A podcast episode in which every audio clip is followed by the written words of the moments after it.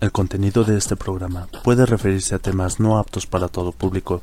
Se recomienda discreción. Estás entrando en una dimensión más allá del noveno sentido, tan vasta como el multiverso.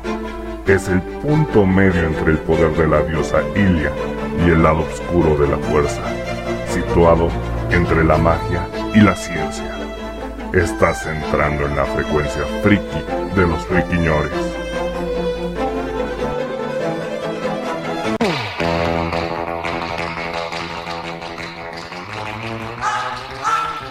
¿Qué tal, Freak Escuchas? ¿Cómo están? Bienvenidos a este podcast que hacemos completamente en vivo los friquiñores. Lo hacemos hoy, 7 de mayo del año 2020. Y me acompañan el señorito Topotejón.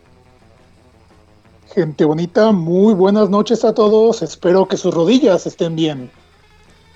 También está el verdadero príncipe de los nerds, el bueno Mem. ¿Qué tal, señores? Buenas noches. ¿Cómo estamos? Tenemos por aquí al furro oficial de este programa, al canguro con cuernos de carnero Rufus. Pues mi rodilla no está nada bien, Diego. Gracias por preguntar. Tengo 16 años sin líquido en la rodilla derecha. Ah, caray. ¿Y, Y no, te has, también es- no, no has pensado en meterte unas inyecciones? No lo sé. No sabía que se podía hacer eso. Ok, y también está con nosotros aquel que aquel que grita como quinceañera cuando ve a su chambelán, el buen ardilla. Hola niños, ¿quién hubiera sabido que el líquido de las rodillas era tan valioso y que tenemos a alguien de la nobleza en el podcast? Cosas nuevas se aprenden todos los días. Muy bien, am, pues bueno, es ya saben que, que hoy es podcast musical. Ah, voy a saludar primero a la gente que se conectó desde tempranito. Está el buen Oleg Alexander, el buen Sebas Andrés y el buen Fernando Huesca. Hola muchachos, ¿cómo están? Les agradecemos a toda la gente que nos escucha, los corazoncitos en el chat de Mixeler. Ya saben que nos encuentran en el grupo de Facebook como Friquiñores. Y además de totalmente en vivo a través de Mixeler, nos pueden escuchar en Spotify, YouTube y iBox. Completamente en vivo y a todo color. Ah, es podcast, completamente en vivo nada más. Ok, um, buen Topotejón, tú me decías que querías hablar de algo ahorita en el podcast. Pues sí, básicamente como tema introductorio, nos vamos a saltar creo que el día de hoy la, la sección de noticias. Uy, espérate que yo tengo sí una interesante. ¿Una qué? Entonces quería sacar las antorchas. Ah, no, no, no, sí, ya, ya- ya me imagino cuál es ¿Pa tu queja como, como, como la de muchos el día de hoy. Pero pues este, vamos a relajarnos un poquito. Y como le decía a Mike, eh, vamos a hacer un pequeño breve, breviario cultural, aprovechando que hoy vamos a hablar de la música eh, de los animes y los videoju- videojuegos, pero pues mi, tem- mi, mi- mi tema, mi, mi comentario va más enfocado este, a la música del anime. Como mencionamos anteriormente en los podcasts de la censura y el doblaje, pues muchas veces... este, Anteriormente en las- Friquiñores. En el capítulo anterior, La- las series este, animes y eh, caricaturadas se tienen que adaptar básicamente a el idioma, el idioma local donde se van a transmitir y muchas veces también a la censura que haya por parte de pues la, los distribuidores. Entonces, pues este, vamos, dentro de esa censura o dentro de, dentro de esa adaptación también teníamos eh, que mencionar eh, la música, porque estarán de acuerdo conmigo que pues muchos de los openings que conocimos, tanto de caricaturas o animes, nos llegaron como que digamos en tres eh, combos, Versiones. en tres versiones exactamente.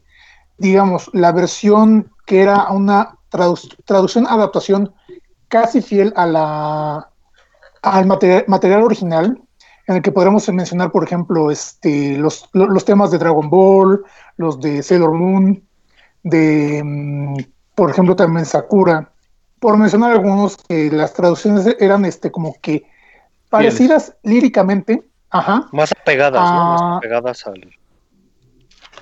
Ajá, más apegadas este, al material original. Y pues incluso en muchas ocasiones, este, incluso desde Japón lo aplaudían. Por ejemplo, el, el opening de Sailor Moon, la, la adaptación que se hizo este, aquí en Latinoamérica, no sé si sabían, pero la autora, esta Naoko Takeuchi, dijo que era de sus favoritos porque era el más fiel en cuanto a la adaptación de, de la letra. Y vaya, entonces eso está hablando de que la gente sí hacía bien su trabajo en el momento de adaptar y de encargarse de buscar intérpretes para entregarnos una versión bonita de un opening. Ya, y Ahora. hay otros, hay otros que también estuvieron geniales, como el de Ajá. Caballero- Caballeros del Zodiaco. Eh, pero Caballeros del Zodíaco no tenía como que nada que ver, aunque era muy bueno. Ajá. Ah, sí, claro. Sí, sí, no- no, tenía no- dos. no es nada parecido al, al opening de Saint Seiya, pero también es este una, vers- una versión de, de opening que, que ha recibido buena crítica. Eh, bueno, es que ese, e- e- ese, e- ese opening en particular forma parte de, eh, de otro de los grupos que quiero mencionar. Ah, Pero bueno, ahorita vamos con el segundo, que es el adaptado, que es más como a la mala y que en parte tiene que ver con una adaptación censura, digámosle así, principalmente ocasionada por este 4Kids, uno de los jurados enemigos de, de este bonito podcast, 4Kids, que como están, co- como sabrán, ellos se encargaron de modificar los openings de series como Yu-Gi-Oh! Beyblade y Pokémon, que en el caso de Pokémon es curioso. Ajá, Ah, Yu-Gi-Oh lo cambió todo. Exactamente, ¿no? En, en- los que mencioné cambiaron todo, pero por ejemplo en el de Pokémon, eso sí fueron una excepción porque todo el mundo los... lo- lo- les gusta, les gustaron estas versiones. Digo, muy pocos conocen los openings originales de Pokémon, pero las versiones que nos entregaron por parte de la adaptación for- de 4Kids, pues, güey, ¿quién no se emociona escuchando Pokémon? Yo?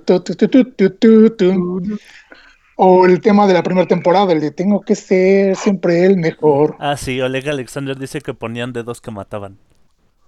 ¿Qué ponían Ah, qué? los dedos matones. Sí, Sí, por les cambiaban en vez de las pistolas, eran dedos que te señalaban feo. Ah, cierto. Bueno, pero yo, yo, yo estoy hablando del, de, De las canciones. de, las ajá, de canciones. canciones. digo, sí mencionamos también en su momento lo de los dedos. Creo que lo, me- lo mencionó de hecho Rufus. La, Sí. la parte en la que censuran las, las armas de fuego. Pero bueno, ese es el segundo como que bloque que podemos mencionar. Que si bien no son tan malos, no son como que lo más fiel a, al- a, la serie, al producto original, porque también el mismo opening estaba hecho con recortes del opening original con imágenes de la, del anime. Entonces sí era, una, era un collage así medio extraño, pero pues de alguna manera también se ganaron este cierto aprecio por parte de, de los fans. Digo, ya los más puristas se encargaban de, de aventarse y chutarse los, este, Los más puristas. Ajá, exactamente. lo- lo- Los, los- los más puristas se encargaban de, güey, es que yo no puedo ver Pokémon si no es con el opening original. Pero bueno, eso es a gusto de cada quien. Puri Y puri. en el, y en el tercer grupo, pues, y en el tercer grupo, pues están. ¿Eso no era Curi. Bueno, pero es que son. Estos son puristas, era puri puri. Puri, puri, Ah, bueno. Sí era Pudi Pudi, ¿no? Pudi Pudi. Eh, Gigapudín, sí es Gigapudín. Ah, no, esa es otra cosa. ¿No? ¿No era Gigapudín? no bueno, estamos hablando de continúa, mismo, entonces. no- pero- continúa, por favor, este Topotejón. Y bueno, ya para culminar, tenemos el tercer grupo, que es donde está precisamente este opening que mencionaban de Caballeros del Zodiaco, donde eran temas totalmente ajenos, irreconocibles y que nada que ver. Vamos, la famosa canción de los héroes o canción de los errores, canción de los horrores, como ustedes quieran llamarla, que es si que bien un himno. Un himno es, de que te... es un himno, es mala como ella misma, pero eh, se volvió tan icónica, no Es tiene mucho que la compartieran Y es de Ajá, ¿Quieres no ser tiene mi- mucho que. Ajá. ¿Quieres ser mi amigo? Escuchas la canción de Caballeros del Zodíaco y no la coreas, dejamos de hablar. Es así de nuestra Sí. amistad terminó. De Adiós. hecho, Oleg Alexander le está mencionando lo de los guardianes de- Desde el universo. universo. al- No, y aparte, eh, mal. eh, es curioso que incluso la gente ubica más este opening que el de El de este Pegasus. Fantasy. Ajá, entonces- Fantasy. Se- Es eh, que el de Pegasus Fantasy de niños lo teníamos como que era el tema especial, el que venía nada más en las en películas. las películas. Ajá. Sí. en las películas y aparte pues en japonés, porque en ese eh, cu- cuando pasaron las películas en el cine no se encargaron de, de adaptarlo, lo dejaron tal cual. Ya hasta que la serie se estrenó, creo que en Cartoon Network fue cuando nos trajeron la versión este adaptada al español, que pues eh, francamente a mí no me gusta mucho esa versión en español, pero Está- pues está tiene mejor su la de. Caballeros del Caballero del Zodiaco. Zodiaco. Y digo, no sé también, eh, me estaba acordando, por ejemplo, de la canción de Sandivel. Es Ay, exactamente, es exactamente la Ah. misma canción, fuck. pero la versión en español parece que la canta Roberto Carlos. The No, fuck. mira, Chao. admítelo que Sandivel, así de, oye, ¿quién hizo la canción de Sandivel? Roberto Carlos hubiera estado con madre. Hubiera estado de huevísimo. Ay, chingar, ¿qué hace Roberto Carlos con Sandivel? Sería bien random. Sí, es que, digo, la versión original yo la conocí hasta ya mucho después de que se, se, se transmitió la caricatura aquí en, este, en televisión abierta. Y me di cuenta que la cantaba una morrita así con voz chillona, mega, me- mega cute, este, mona china japonesa. Y que y nada que ver con la versión de, de Roberto Carlos. Y, y fue así de, ¿qué? Bueno, Roberto Carlos entre comillas. Y este, pues también, digamos, el opening de Guerreras Mágicas, que igual tenía este Oh, coro de cabrones este, interpretando una canción épica. Y cuando escuchas la versión original, que es una chava que igual la canta así, totalmente empoderada, liberada, y es así de, güey, ¿por qué, por qué hicieron esta versión tan, tan bizarra? Digo, no me quejo porque está chida, pero aún así es de, güey, ¿qué estaban pensando? Entonces, pues, exactamente, nada más como brevedad cultural. Ah, porque en esos, eh, eh, en el podcast de hoy, pues vamos a hablar de música de animes junto con la música de los videojuegos. Y posiblemente tengan, eh, bueno, posible- posiblemente, perdón, muchos de nuestros friki escuchas este, identifiquen más las canciones eh, de cualquiera de esos tres bloques, por así decirlo, de esos, de esos tres este, tipos. Y pues básicamente ese era mi, mi pequeña, mi, mi Es la, es introducción. Muchas gracias Ajá. por el, por el tema de El intro. introducción, este querido Topo Tejón. Y tú querías arrancarte con una nota, ¿no, Ardilla? Sí, oye, ¿qué pedo? ¿Alguien vio lo del nuevo impuesto? Arráncatela, digo, arráncate. ¿Lo del qué? El nuevo impuesto a los videojuegos, justo con este Oleg Alexander, un saludito, compa. Andábamos platicando que qué pedo con este nuevo impuesto que le va a caer tanto a los servicios que son de PlayStation y de Xbox. Ah, la madre. Curioso. Sí, sí, sí. Parece que les va a caer un impuesto sobre ventas de productos a todo lo que sea, aunque sea digital. Tú si tú ya tenías tu paz, entonces hasta la próxima exposición que tú hagas, vamos a decir que tú tenías el network de PlayStation y se puede pagar por tres meses, un año, etcétera, etcétera. Es tu sistema. El PlayStation Network es la versión. mm, es que no se podría decir de stream. Es para que tengas ahí pendejaditas en el Play. También Xbox tiene el suyo. Mi eh, buen memo, me puedes apoyar. Es el Gold, si mal no recuerdo. Xbox Live. El. Xbox Live. Bueno, pues al parecer todo este tipo de sistemas va. Cuando se te acaba el 20 de lo que hayas pagado en este momento, te van a caer con un nuevo impuesto y esto empieza desde el primero de junio. Entonces, si los juegos estaban caros, amiguitos, agárrense que vienen más caros aún hasta en digital. Y aparte, Pero dale pues, a tu también- leche. De hecho, Ese- nos ese impuesto- aquí en, en el chat de, de Mixeler, tal cual el mensaje de, de Play, que dice, estamos en contacto con usted hoy para avisarle que su banco o Sony PlayStation comenzará a colectar impuestos de venta en los productos digitales y servicios, incluyendo productos de renovaciones automáticos vendidos a clientes en México. Comenzando el 1 de junio del, dos- del 2020, los impuestos de venta cobrados en su tarjeta de crédito usado para, ca- para cada orden están determinados por las regu- regulaciones locales y no por PlayStation Network. O sea, eh, en pocas palabras, hay impuestos lavan las manos. Y, y PlayStation se está lavando las manos. Ah, No fui yo, son sus bancos. Ajá. Y es que aparte también este, Pues sí, y es por la lo que verdad. tengo entendido, por lo que tengo entendido, también este aplica para las plataformas de streaming, como digamos Netflix. Y algo, algo que mencionó mucha gente hace un par de años era que, ok, tenemos Netflix y de repente empiezan a salir más este, plataformas como la de HBO, Disney Plus y entre otras. ¿Qué, qué, qué, con ese nuevo impuesto, ¿a qué nos van a orillar a nosotros como consumidores? Y digo, es un poco descarado lo que voy a decir. escoger Pero- vas a escoger una forma de entretenimiento. O ves, Ajá. o ves Netflix, o pagas el Gold, o pagas la luz, y como están las cosas, no se pagas el gel antibacterial porque no sabemos cuánto va a acabar este desmadre.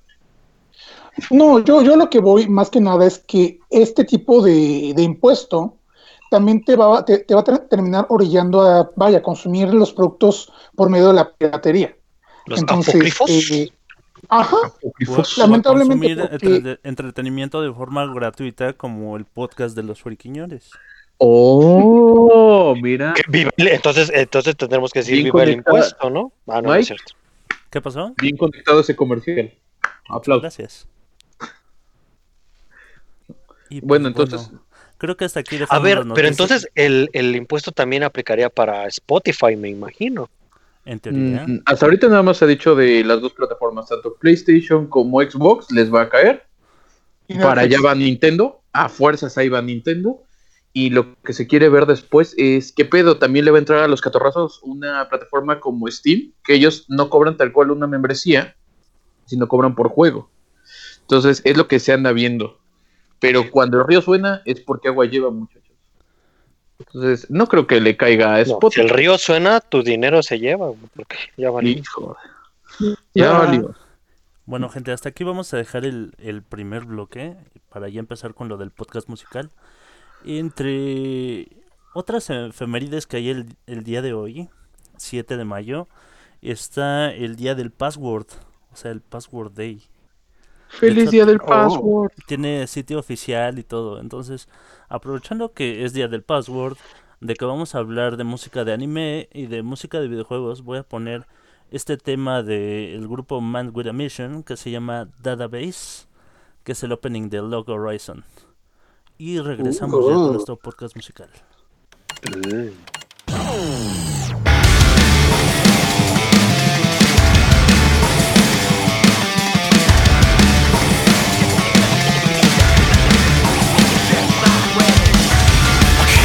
Interaction rising. Yeah, we are ready for the punchline.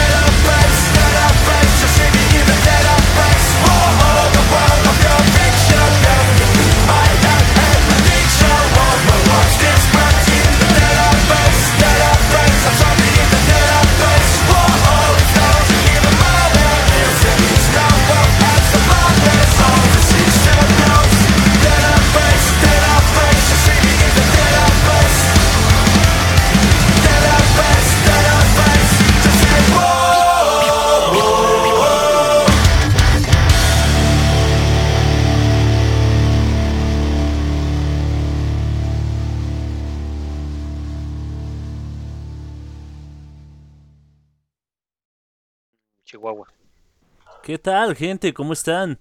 Bienvenidos al podcast de los friquiñores, la frecuencia friki. Lo hacemos hoy, 7 de mayo del 2020, y lo hacemos completamente en vivo para ustedes, el buen señor Topotejón. Aló, aló a todos. Bienvenidos nuevamente. También está conmigo el, el buen Rufus. Hello, ¿cómo están? Ahí anda también el buen Omem. ¿Oló? Y con sus grandes nueces el ardilla. Hola, solo dejaré claro algo para el topo tejón y para el buen Rufus. Duelo a muerte por Marucha. ya los contaré No, se van a pelear a, a muerte por la, por la última galleta amarilla. No, no, no, es por el cereal.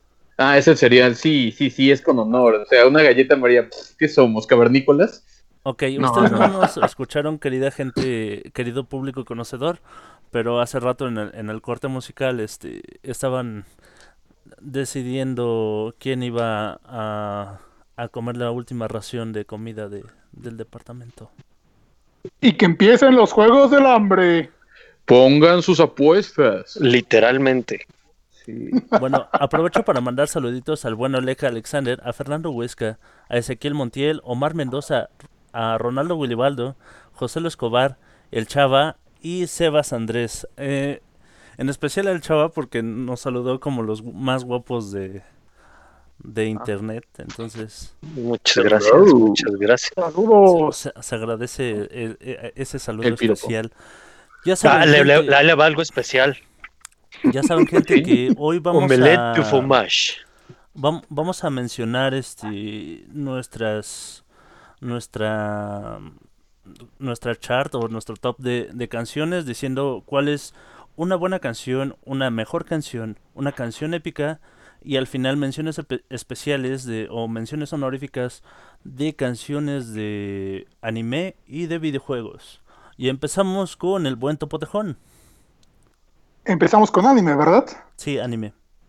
Bueno, como mencioné, mencioné- perdón, como mencioné en el bloque anterior, uno de los openings que más, este, vaya, que más recordado es, es el opening de Caricature Sakura.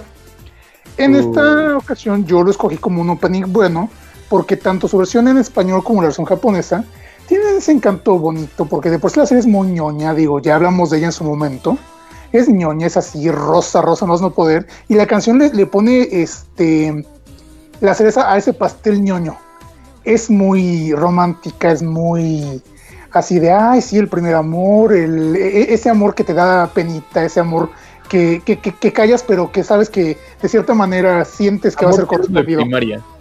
Y aparte es consentidísima, es de las consentidas de friquiñores. ¿Quién puede olvidar a los friquiñores coreando? Yo quisiera. Ah, de hecho fue nuestro primer podcast, ¿no? Sí, exactamente, fue nuestro primer podcast. sí.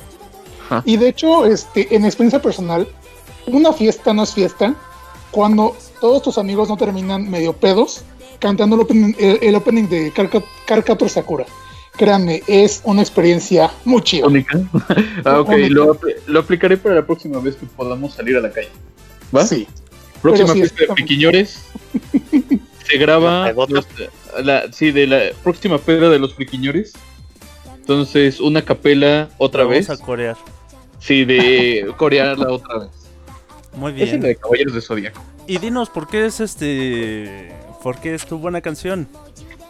Ah, pues nuevamente porque eh, es un tema muy icónico para quienes vimos ese anime, para quienes somos fans del, de, de Clamp.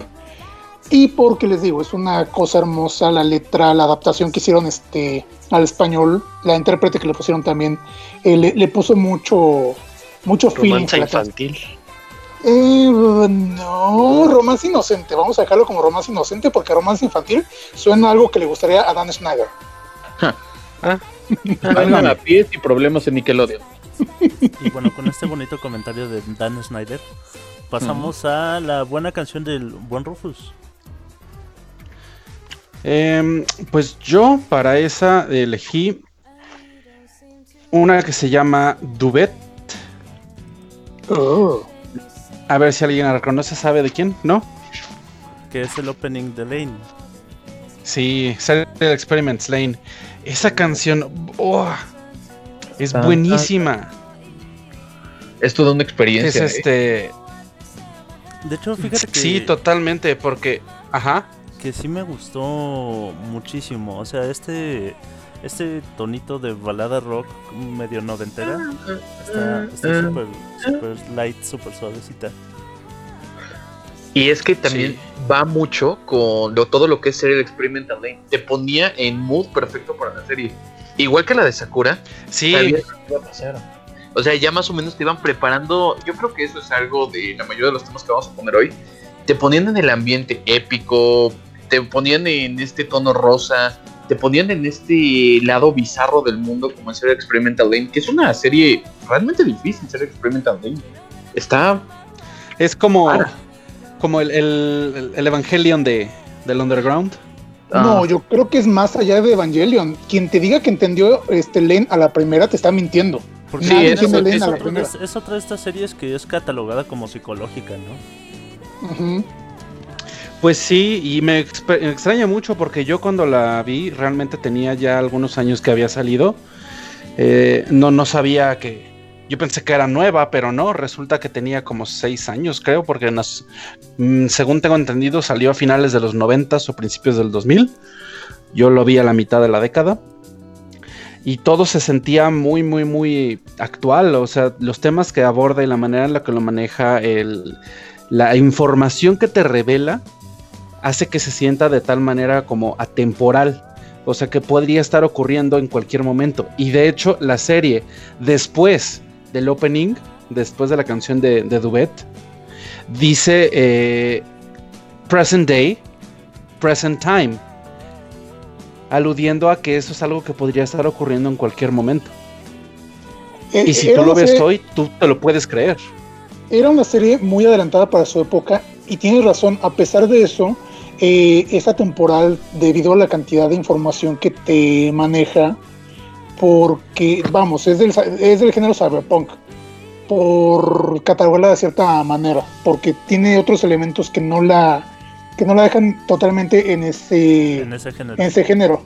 Pero sí, este, los temas, la información que te aborda, porque es inform- usan información real, usan información que realmente está documentada. Todo- mu- muchos de, de los datos que mencionan son reales. Si tú te pones a investigar, te das cuenta de que muchas de las conspiraciones de las que hablan o de los temas eh, son reales. Entonces, sí, esta temporada sí funciona y aparte es un viaje conspiranoico muy, muy cabrón.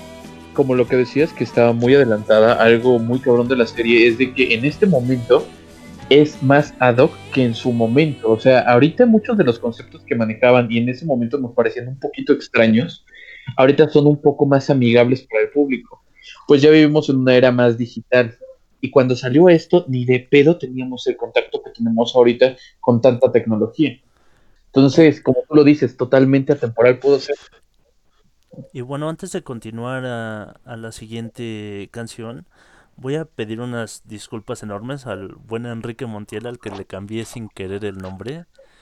Y para ti un saludito muy especial.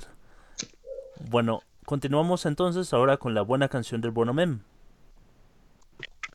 Pues para mí una buena canción que más o menos eh, lleva el, el- el- la temática que estamos manejando, de que te va metiendo un poquito en el concepto del, del anime, es Sobakazu de Rurouni Kenshin.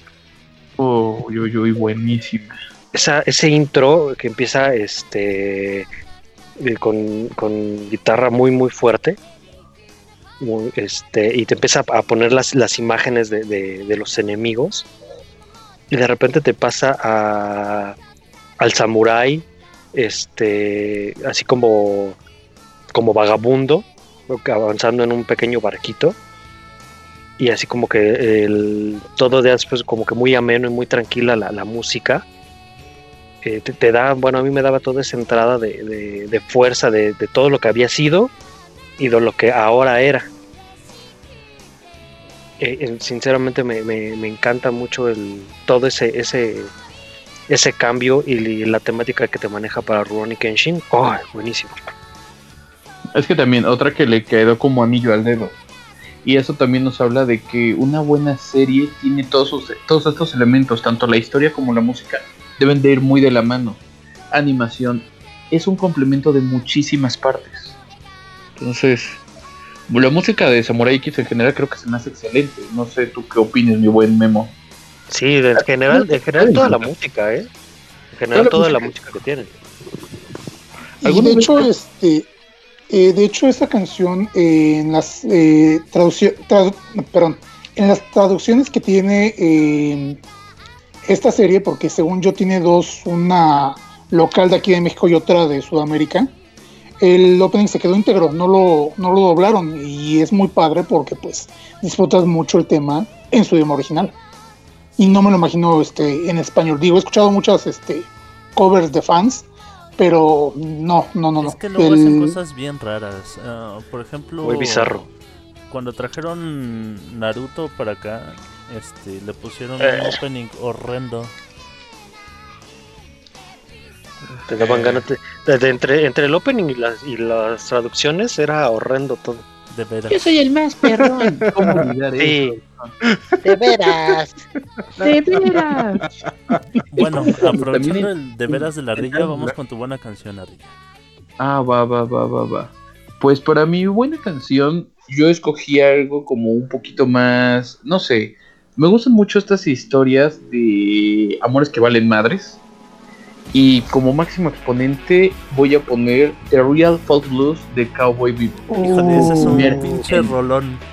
Es una rola, Dios, es pelearte con Mike Tyson, que traiga sus guantes de concreto y te dé una madriza emocional.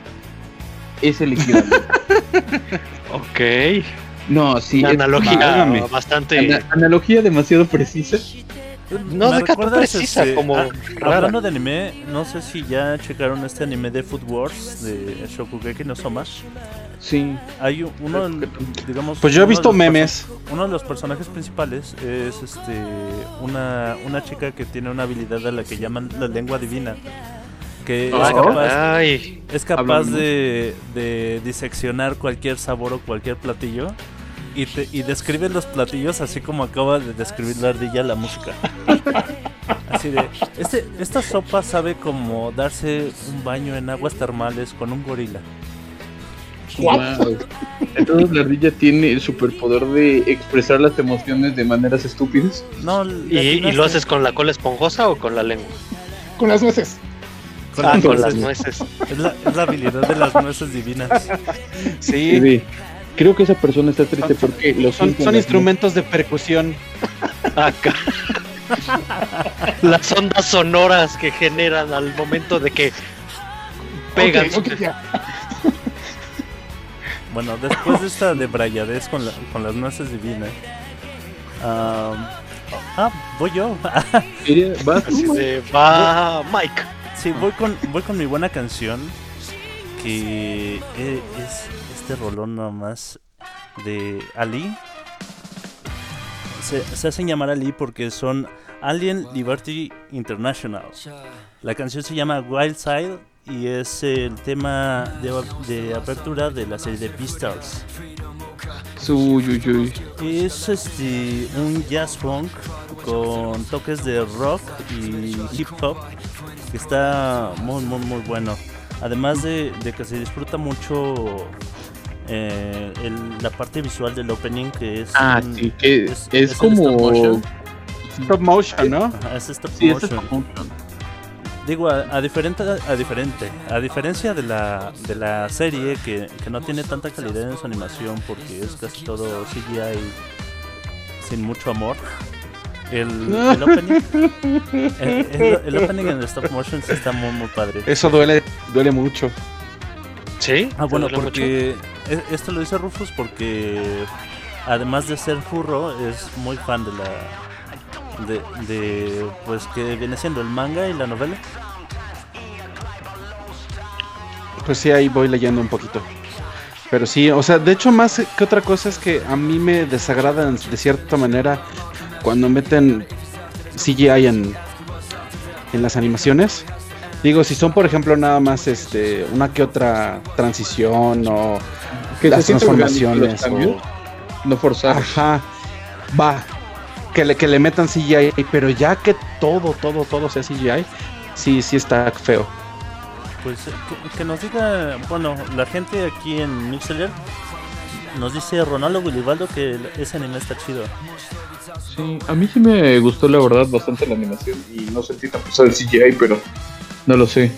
Yo, yo no me había dado cuenta de... ah, Para mí había pasado muy desapercibido hasta que Rufus me dijo, oye, es que el CGI está feo.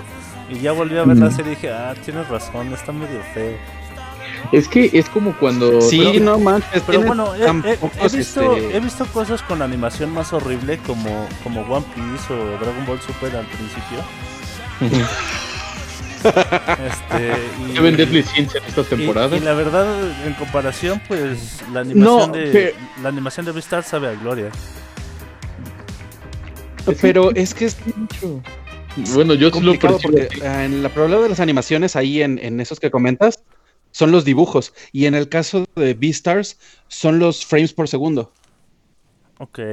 O sea, pa- parece pff, sí se nota demasiado el movimiento entre un, un- un frame y el siguiente.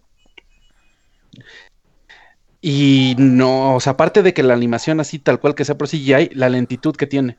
Bueno, después del comentario trashy de- del día de hoy, nos vamos con la mejor canción del Topo Tejón. Escogí como mejor canción esta rola que se llama Yakusoku wa Iranai, que se traduciría como No necesito, no necesito promesas, que es el opening de Es- Escaflón. ¿Nani? La leyenda de Escaflón, como se conoció. eh, la leyenda de Escaflón, como se conoció por estos lares. Es un, es un anime que a mi gusto está muy olvidado por la gente. Y es muy bueno. Es un, es un isekai, pero así muy impresionante. La historia es muy envolvente. Los personajes son muy entrañables. La música es genial. De hecho, la, e- esta canción está este, compuesta por la misma mujer que compuso y dirigió la orquesta para el, el, el soundtrack de Cowboy Bebop, esta Yoko Kano. Sí, claro. Y es un tema muy padre. Hay, un- hay una parte donde, donde meten unas gaitas que suena tan genial. Muy, muy. ¿Gaitas? este, sí, ¿Gaitas? gaitas. Gaitas. Entendí galletas. Ah, caray, no, Mm, Pobre Rufus, galletas. por eso se va a pelear a muerte por esa Maruki. Mm, galleta. ¿Qué? ¿Galletas? ¿Charlie? ¿Batileche? Bati. Ok. no, pero eh, lo escogí porque eh, te- técnicamente siento que el, que el anime y su música están muy este, infravalorados.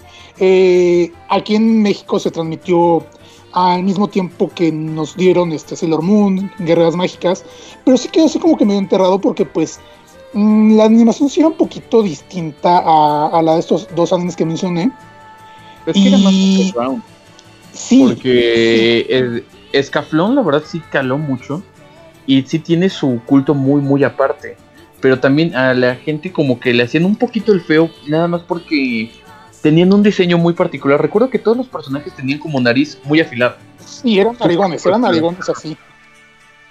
Y aparte, pues, este, era- era, una combinación rara que también ya habíamos visto en Guerras Mágicas, porque era en un mundo medio medieval, pero también había mechas, había robots gigantes. Y no sé por qué mucha gente no le atrajo, si digo, estaban viendo lo mismo en Guerras Mágicas. Digo, yo sé que. No, al final de cuentas también ejemplo, había magia en ambas. Oleg Alexander nos, nos comenta que esta serie era corta.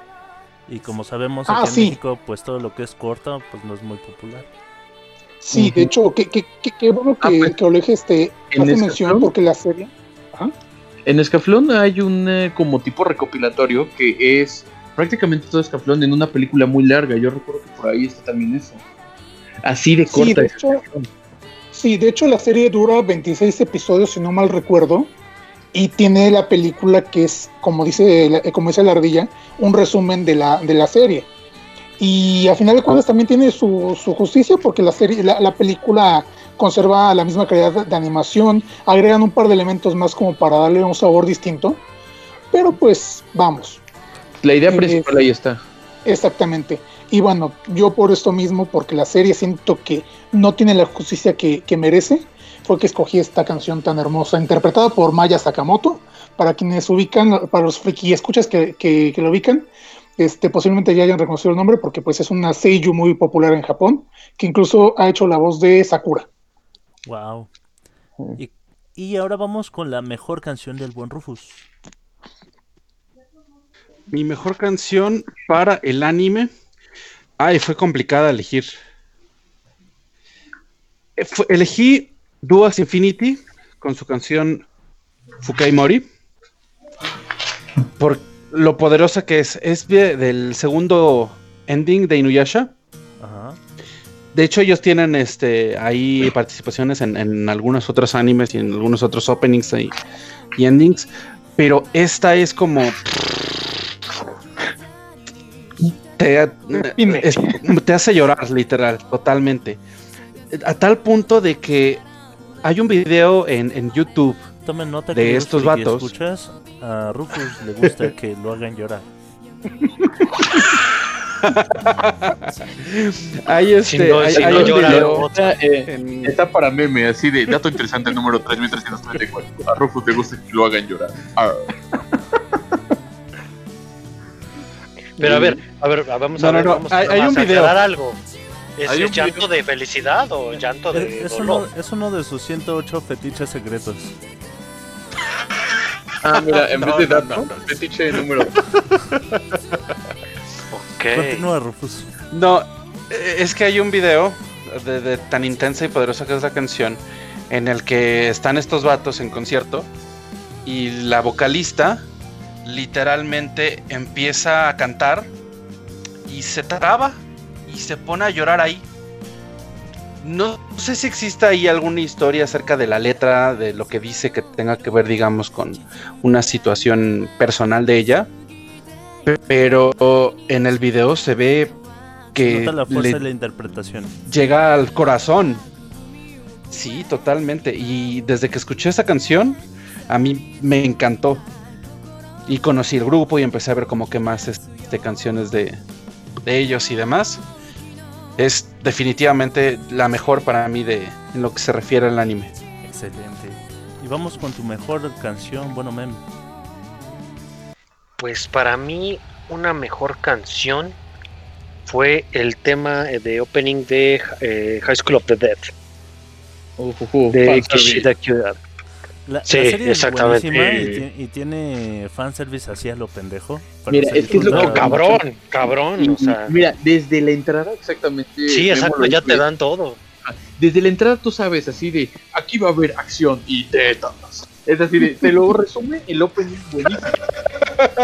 Es así Sí, de, es que exactamente. O sea, te ponen una escena de, de, de acción, de disparos, todo eso. Como Fíjate que- la ardilla. Tiene, tiene- Son esta serie tiene para todo el público. O sea, si te gustan Ah, sí, los, claro. los zombies, es una serie que tienes que ver. Y si Yo, te gustan yo, las yo. tetas, es una serie Yo, que yo, tienes que ver. yo. Si quieres tetas y zombies, es el paraíso de Memo. Sí. Sí, Memo, sí. No, o sea, imagínate un apocalipsis zombie. Te estás refugiando en una casa que es de la amiga de la enfermera. Que se ponen a, a- a chupar las mujeres. Eres el guapito. Ah, ah, Ah, de que pegar pedo. lolis. No, se ponen a tomar. Bueno, digamos, Ah, ok, Es que, es que se me queda así, ¿qué? Sí, sí, sí, te quedas así. Ah, ah. Sí, sí, lo entendí. Se te hizo agua la boca, pero no, no, cierto. Pero bueno, ha- hablando de la calidad musical. Hablando de la, ca- sí, de la canción, de la canción. es, es como un happy punk. Oh, Sí. Y aparte buenísimo. tiene uno- unas, este, un- unas entradas ahí de guitarra muy ácidas que se oyen bastante bien. Claro, sí, no manches, es, los solos de guitarra. Oh, buenísimos. ¿Qué tiene? No, eso va como tres veces en un minuto que le haces. ¡Ah! ¡Ah! Es Es que, que, oh, zombies. oh, oh. Para que se note lo mucho que le gusta. Sí, Ajá. exacto. Es que es como el de sí. Y nomás es ¡Oh! Sabemos que Bueno, mientras, mientras sea eso y no empieces. Memo. Más, más, más podcast. Ah, cabrón, eso fue otra cosa. más zombies. Mira, se nota que tú sí disfrutas este podcast, Memo. Sí, la neta sí. Bueno, y después de escuchar los pujidos de Memo, continuamos con la mejor canción de la ardilla. Oye, pero ¿Qué? ¿Eh? Antes de eso, me gustaría saber qué opina la gente. Digo, ¿qué, qué nos han comentado ahorita? ¿Qué, qué, qué Ah. temas eh, mencionan ellos? Es, te- tengo curiosidad de saber. Pues de hecho, yo supongo que les está gustando porque el buen Enrique Montiel nos dice que ya se excitó. Ah, Ok. Ah, caray. Válgame. Si nos puedes Wow. ser más específico al decirnos con qué. No, prefiero que no nos lo diga. Tal, tal vez no sea buena idea, Memo. Es que di- Sí, tal vez. dice que está apretadito. Ah, ah, Se estaban refiriendo a ti, Rufus. Changos. Wow. Ya me imagino al escuchar Insisto, no les consta. ¿Te gusta que llore? Sí. Entonces, Rufus, ¿qué pedo? ¿Ligando en el podcast? O- ok, como que no pregunté, mejor vamos con la ardilla. Tal vez. Vamos, Ardilla, tu, tu mejor canción. Mi canción, ah, hablando de los riffs pesados de guitarra, ¿cómo empezar esta super patoaventura que con The Hero de One Punch Man? Me encanta porque la verdad estaba en un momento así como de no había un anime que me motivara tanto que yo lo siguiera y de repente llega esto que te puede hacer desde un momento épico cambio a un momento estúpido. Y creo que esta canción lo refleja bastante bastante bien. No sé si les suena muchos. Claro. The Hero. Ajá. De hecho. Ajá, es el gritito del, del inicio que, que no voy a hacer porque no me sale. Sí. este, e- es como. Ya, ya te pone en el tono de la canción, hasta, hasta arriba. Exacto, exacto, exacto. Te es hype al límite y tú sabes más o menos a qué va. Y la verdad, la animación es muy buena y tiene un complemento padrísimo. Es de esas series que sí ando esperando así de quiero que la animen ya, ya, ya. Pero pues vamos a ver con el pinche estudio que tenemos ahorita es de... eh. ¿No? Ya sabes, las segundas partes, es es los mismos que animaron Death Note, si mal no recuerdo. Ahí corríjanme. No, de hecho, es No. otro estudio No completamente sé, la verdad. El estudio que animó Death Note, por ejemplo, animó también eh, este Shingeki no Kyojin o Attack on Titan, que es el que nos está mencionando Enrique Montiel en el chat de Mixeler. Y Sebas Andrés nos dice ¿Attack on que de, de sus favoritas es Peace Sing de My Hero Academia. No, fíjate que en One Punch Man la, la anima un estudio independiente. Y, y es un estudio muy chiquito. De hecho, cuando ya se publicó el, el anime, este, los, la crítica pensaba que era un, un estudio muy grande por la calidad de animación que tenía la primera temporada. Ah, Bueno, pues eso me da un poquito más de esperanza. Sí se nota el cambio del estudio, pero no sé por qué se me habían cruzado los cables y no sé, este estudio, el que hace Death Note, siempre con sus segundas partes tarda milenios. Intento recordar el nombre, pero pues no, no conecta. Nada más ando pensando en mi riff de guitarra y en volver a hacer el gritito de One Punch, pero mejor pasemos con tu canción. Voy Mi con te sale, no te con- preocupes. Voy con Adelante. mi mejor canción, que es el opening de, de, de la serie No Game No Life. Se llama This Game. Y me gusta mucho, además de, de que me gusta mucho el intro de, plan, de piano y que después la adaptan a, a- un rock muy, muy animado y, muy bueno. Me gusta que trae todo este rollo de lo gamer, ¿sabes? De...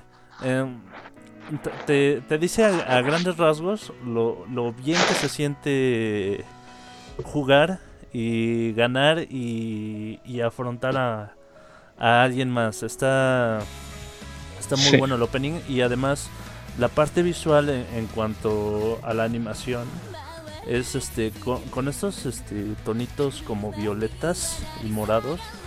Te, te hace sentir como en un viaje en ácido, pero buen plan, no Oh. como el de Uh, Midnight. Uh, Pues estás entrando en un mundo a donde, muy bien, se pueden retar a cualquier juego y puedes apostar prácticamente cualquier cosa. O sea, puedo apostar mi reino en un juego de piedra, papel o tijeras. Sí, no veo por qué no, amiguito. Sabes que estás en un viaje Asia. Eso me, eso Es me suena a la versión original de Yu-Gi-Oh! A la versión original de Yu-Gi-Oh! Al Cierto, juego, en la versión al juego de monstruos, al Ahí, juego de las ahí era más. Ya lo habíamos platicado. En Yu-Gi-Oh! es nada más, estás apostando tu alma. No hay pedo. Alma versus alma.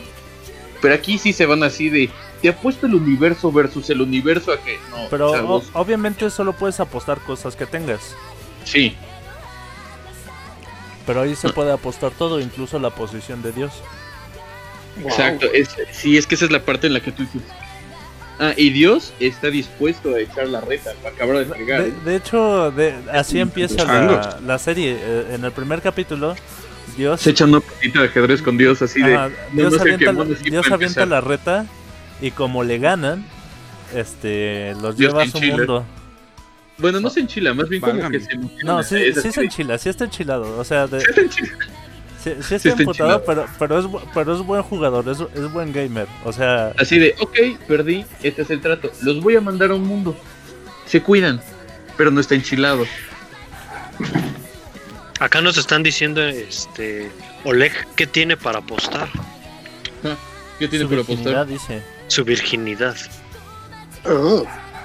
Eso ya está muy sobrevalorado, creo. Sí, ya, ya es. eh. Es bueno. De hecho, ya creo que creo que va al revés, ¿no? Sí, lo- lo- Creo que a más experiencia creo que es más valorado. sí, yo, yo valoro mayor mucho experiencia. la experiencia, ¿sabes? Sí, claro.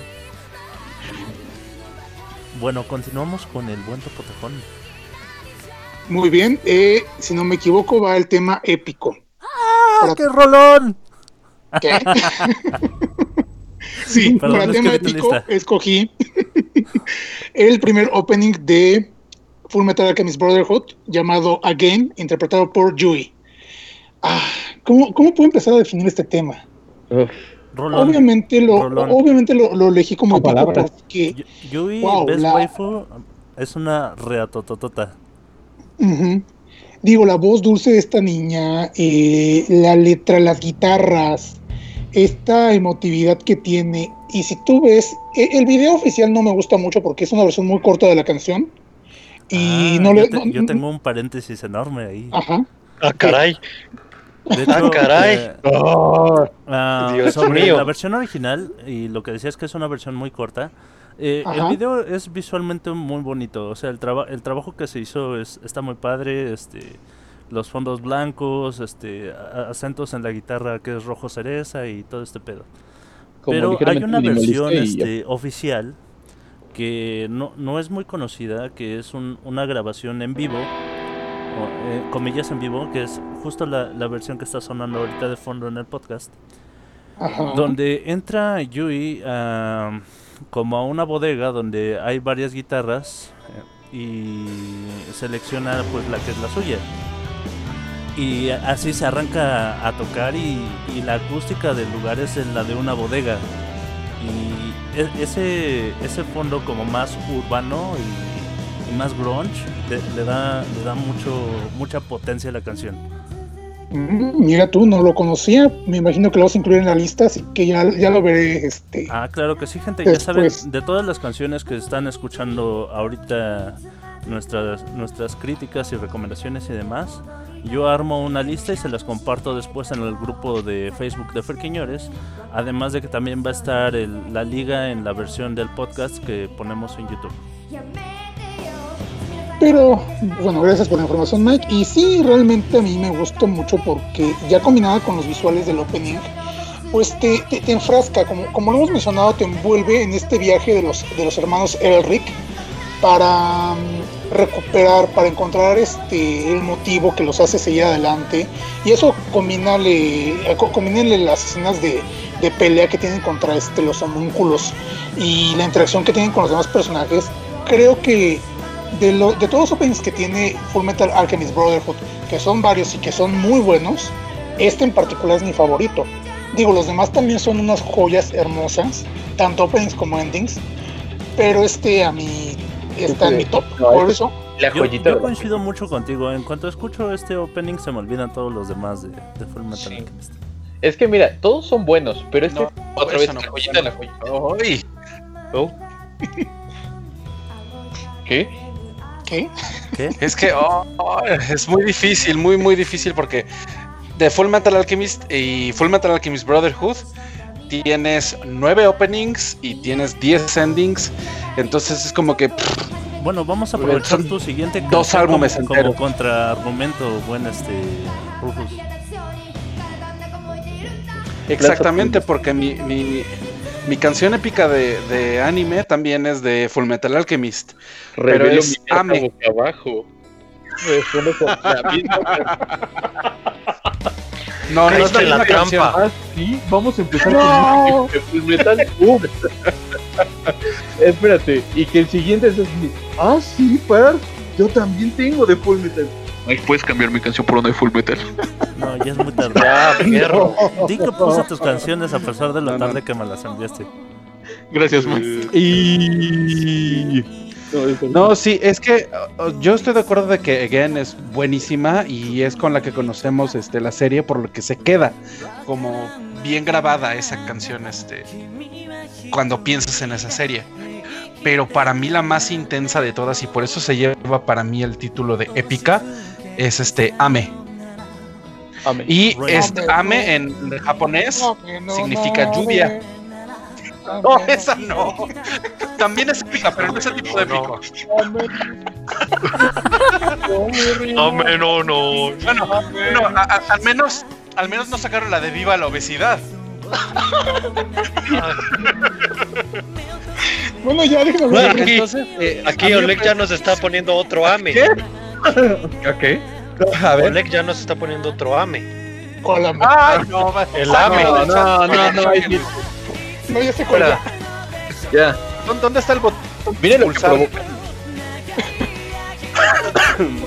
Rufus, Bueno, eh, les decía, ajá. continúa, Sí, continúa. Ame para mí es la más intensa de todas las canciones, inclusive entre los dos. eh, la- las dos versiones de la serie, para mí Ame es la más intensa. Y también, de nuevo, tenemos el aspecto de los visuales. Que llegan eh, este opening, eh, me parece que es el cuarto, en un momento de la serie donde empieza como a tronar el clímax y ya sabes que viene lo, lo- lo más intento. Digo, lo más intenso. Sí, el quinto, perdón. El que tenía cuatro era el- la primera. Entonces, eh, pues como tal, ¿no? O sea, como el, típico meme este de el, el opening es el perrito corriendo y el ending es este el perrito viendo por la ventana, así tal cual. Aquí están ¿Cuándo? todos los personajes ya con todas las apuestas a lo máximo bajo la lluvia peleando, Rufles, dándose de chingados el uno del otro. Mande. Rufles, cuando dices perrito, ¿te refieres a Nina? Mm, no necesariamente. Tenía que hacerlo, lo siento. Fíjate que nos decía el buen este, Oleg sobre. Nos mencionaba la canción de Actual Angels Thesis, que es la de Evangelion. Creo que, creo que no la vamos a incluir, creo que nadie la puso. Y, No, sí no es cierto, sí es muy bueno. Es muy, muy bueno. Maravilloso. Nos dice el buen Mm. Ronaldo Willy Baldo Cierto. que ninguno de los openings de Pokémon, pues aunque me gustan mucho, sí, sí como que tratamos de irnos por, por cosas que tuvieran una una calidad este un, un Y más variadito. arriba de la media. Y Sí, no, es que- no, no es que lo ¿Estás no es diciendo lo que de- Pokémon no llega a calidad media? no no, Eh, No, es se, queda, se que- queda un pelito. no es que Pokémon sea mala, es, es que de verdad en- entre los openings, endings y demás música de anime hay muchas cosas buenas, de verdad muy muy buenas. No, y es que bueno, po- podemos volver a lo que mencionábamos en el bloque anterior. Los openings de Pokémon son buenos, pero realmente son adaptaciones que puso For Kids. Entonces, estos que estamos mencionando nosotros al menos son como que la música original de las que, se- que se hizo para la serie directamente en Japón y creo que tienen como que un poquito más de eh, valor, por así decirlo. No es que los openings de Pokémon sean malos, simplemente también para nuestro gusto y para este podcast elegimos los que son así como que el más... ah, Mira, más Tenemos Ajá. algo, tenemos algo variado Más- y fácil. Más- ¡Ah! muchos, ah, ah, muchos ah, señores. Y aprovechando ese ese sonido de de algo que va entrando o saliendo, vamos con el Homero. Tu, tu Ah, canción. vamos con la canción épica. Ah, Ya, dásela pues ahí les va. Ok. Para mí una canción épica es Ignite. De eh, el opening de, eh, de Sword Art Online. Mm, Dos. Oh. Ah, ya, sí, sí, sí. sí, la- es, es el, el opening que ponen en, en el arco de Phantom Bullets. Exactamente. Cuando sale Dead Gun. ¿Y por qué es tu canción épica? Bueno, men. Para mí es una canción épica porque eh, realmente me, me atrapó desde el primer momento en que la oí. Desde la primera vez que la oí, me, me, me, me transportó a, a ese universo. Me puse mi Nerve Gear en ese momento. A tu público conocedor un, un gemido de satisfacción, por favor. Así de ese nivel, de ese nivel está la canción. Perdón, perdón. ¿Me decían? Entonces cuando conociste la canción Ah, muy bien, lo entendemos. No la, la escu- la- no, la escuché y no, sinceramente ni siquiera fue el gemido. Me quedé frío, así totalmente. Se vino en seco. Eh, sí, sí, sí, sí, totalmente. Luego, Fue, fue un orgasmo total. Ah, no es cierto. Pero sí, sinceramente, eh, me atrapó totalmente. O sea, sinceramente me, me metí completamente en el, en el mundo virtual. Y me sentí en Gale Online, definitivamente. No, me, me- me llenó totalmente todos los sentidos. Eh, la, la- la voz, la, la música, los compases, todo, todo en general me transportó a ese mundo y de por sí ya Sao me había atrapado totalmente. Este, en ese momento dije, quiero ser Kirito. Quiero ser Kirito. El, el buen nos, nos menciona la canción de Ichiri no Hana de, de Bleach. En general, mucha de la música de Bleach es muy buena. Ichiri no Hana me parece particularmente genial. Pero sí, sí yo tuve aquí algunas dudas sobre, sobre cuáles poner y traté, al menos en mi lista, de poner este, música un poquito más actual. Cada uno tiene, cada uno de los variedad, aquí tiene su, propio criterio y eligió sus canciones de acuerdo a lo que ellos quisieran. Pero créeme que Ichiri no Hana de mi lista se quedó afuera por muy poquito. También nos dicen que el opening en japonés de, de, de Yoto es muy bueno. De Pokémon. Sí, Pues para mí fue de los mejores en latino. Sí, fue muy bueno, de hecho. Nos, mira. dice, nos dice el bueno Ole- Oleg Alexander. Chale, ya aparecen Auronplay. No la conozco, disculpa. Auron Play es ¿Qué? un youtuber. es un youtuber, pero no. Es que demasiado desmadre. No, no, no llegamos a la basura de Auronplay, gracias. Eso creo. Bueno, y Bueno, también yo pues, que me no llegamos a, a un nivel basura, vamos con la buena crítica y el, y el comentario pertinente del buen Ardilla. Vamos con tu, con tu canción épica, Ardilla. Mi canción épica. Pues muy muy parecido a este memo y creo que tenemos todo todos en el grupo tenemos como ese gusto más o menos similar de Samurai X.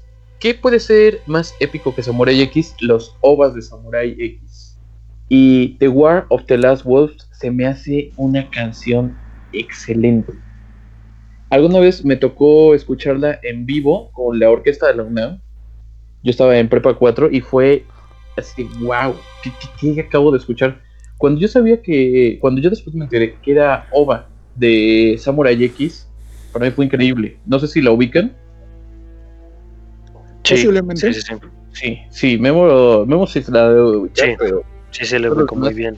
porque todos reconocemos Samurai X, la mayoría de nosotros la vimos, pero los ovas como que eran un poquito más más escurridizos, no cualquiera los cachaba o verlos. Recuerdo que las películas inclusive en Cartoon Network pasaron muy poquito. Muy muy poquito Sí. y era nada más un de repente un chispazo ni avisaban y pasaba.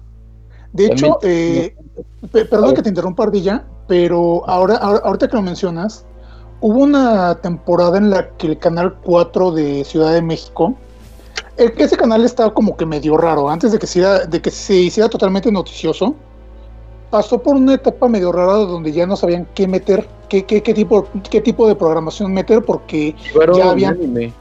Recuerdo que llevaron a- Hellsing y Samurai X. empezaron, ajá, exactamente, empezaron a, a meter mucho anime. Helsing no, no recuerdo, pero sí recuerdo que pasaron este Samurai, Samurai X y precisamente las ovas, no ni siquiera la serie. Metieron las películas así a- de repente. Y sí fue muy. a- a- Ahí fue donde, donde vi un par. Eso sí me lo perdí, ¿eh? Porque sabía que pasaban Samurai X y de, de vez en cuando lo veía. Pero que pasaran los OVAs en televisión abierta en México, es así, no me enteré. Y así de changos. Sí, es que realmente, insisto, el canal 4 era como que es el canal feito de todos los canales que tiene Bueno, es que Televisa, creo. imagínate de cuánto estamos hablando. Estamos hablando de los tiempos de la televisión. Ya nos oímos como abuelitos, es así de cuando la televisión importaba. Y nos teníamos Es que, mijito. En mi época Cuando, cuando no pasaban eras las tú el que decidía. No, ¿Tú qué niño. vas, tú Sí, hoy, hoy de en hoy día lo que rifa son los podcasts. Ah, ¿Tú qué, men, vas a saber. ¿Tú qué vas a saber de anime, pinche chamaco pendejo? ¿Tú no viste Dragon Ball original? Ahí se le veían las ¿Tú no te echaste las mil y un quinientas veces que pasaban los capítulos de Dragon Ball No, para hijo, poder acabar toda la puta serie? En mis tiempos esperabas a que Canal 5 te dijera, ¿qué crees? Empezamos desde radios de nuevo y veías mil veces la serie porque era lo que había, hijo, te chingabas. No que tus internets.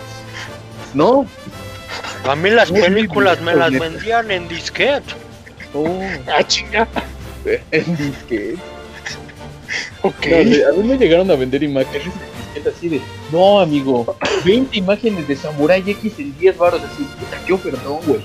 Bueno, mientras Memo calcula cuántos disquets necesitabas para meter una película de calidad regular, voy a leer los comentarios. Por ejemplo, Fernando Huesca nos menciona la canción de Maximum de Hormone, de Maximum People? Eh, que es la de Dead Note. Ah, fíjate que no es mala, de hecho es una buena canción, pero creo que fue más la popularidad de la serie la que la que impulsó la canción. Por ejemplo, la de The World, que es la, el opening, me parece muchísimo más interesante.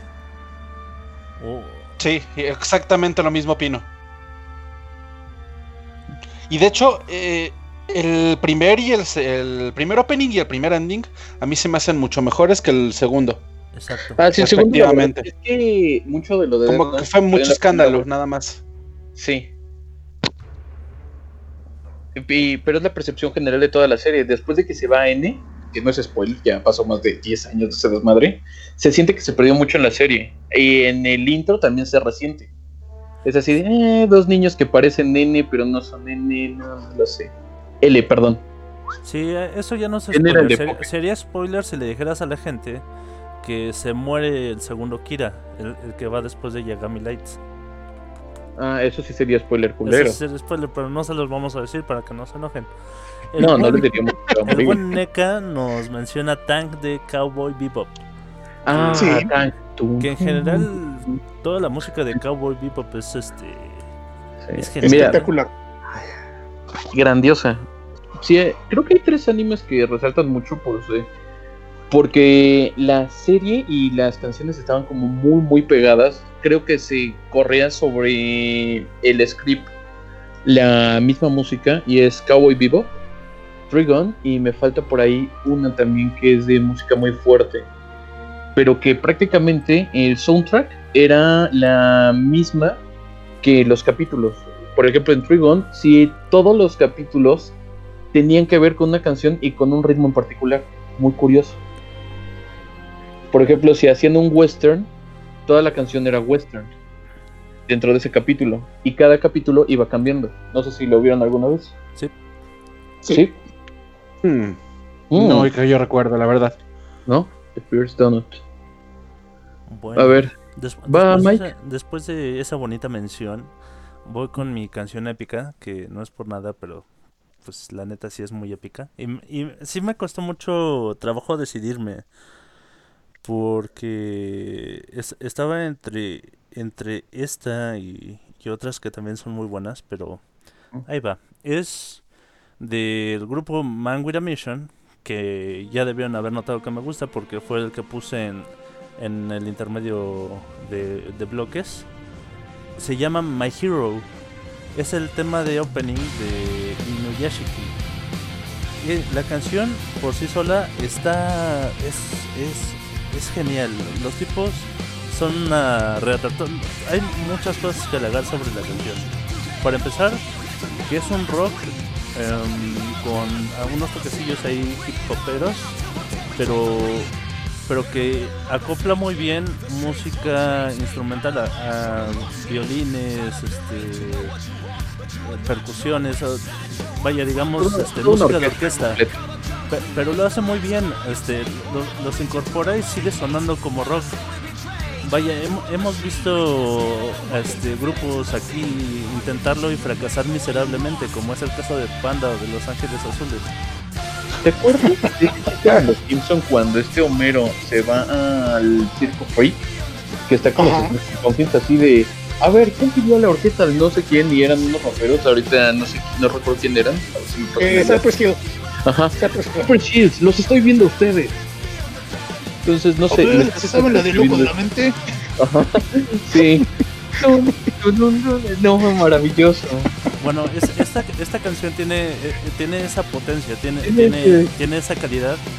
Este, la segunda cosa que tengo que alabar sobre, sobre esto es la calidad visual. Tanto en el, en, en el anime es, es, es una animación, sí de CGI, pero con una calidad impresionante, que, que te quedas boquiabierto. Y por otra parte, el video es, eh, digamos así, live action, con el grupo que todos salen con una máscara de lobo siempre en todos sus, sus videos. Entonces el pedo este es medio curro. Pero Oh. en el video sa- sale un tipo normalín, digamos, digamos un friquiñor cualquiera, viendo el video de música de Man with a Mission y se siente inspirado por la canción de, de My Hero y decide convertirse en un superhéroe. Así se, se, se disfraza o, o se, se viste de Mr. Mission y empieza a hacer actos heroicos. Primero salva a un muchacho de, de- del cáncer pulmonar apagándole su cigarrillo con un extintor. Luego le ayuda con sus compras a Ok. una le ayuda con sus compras a una abuelita y sube también a la abuelita al carrito de, de supermercado.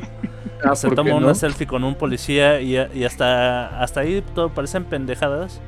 Pero justo en el, en el tono final, o sea, para la gente que está escuchando ahorita el en vivo, eh, aquí hay una parte como suavecita. Pero justo cuando se vuelve a incorporar el este el, el riff de guitarra con, con la batería y, y todo lo todo toda la ¿Con potencia del rock. estribillo? Ajá, el, el último acto heroico de este héroe es salvar a un gatito de un incendio. Sí. Entonces, eh, pa- parece una cosa minúscula, pero sí, le- sí le da mucha potencia, sí le da mucha calidad y me emociona mucho. O sea, así de, ah, no manches, salvó el pinche gatito, güey.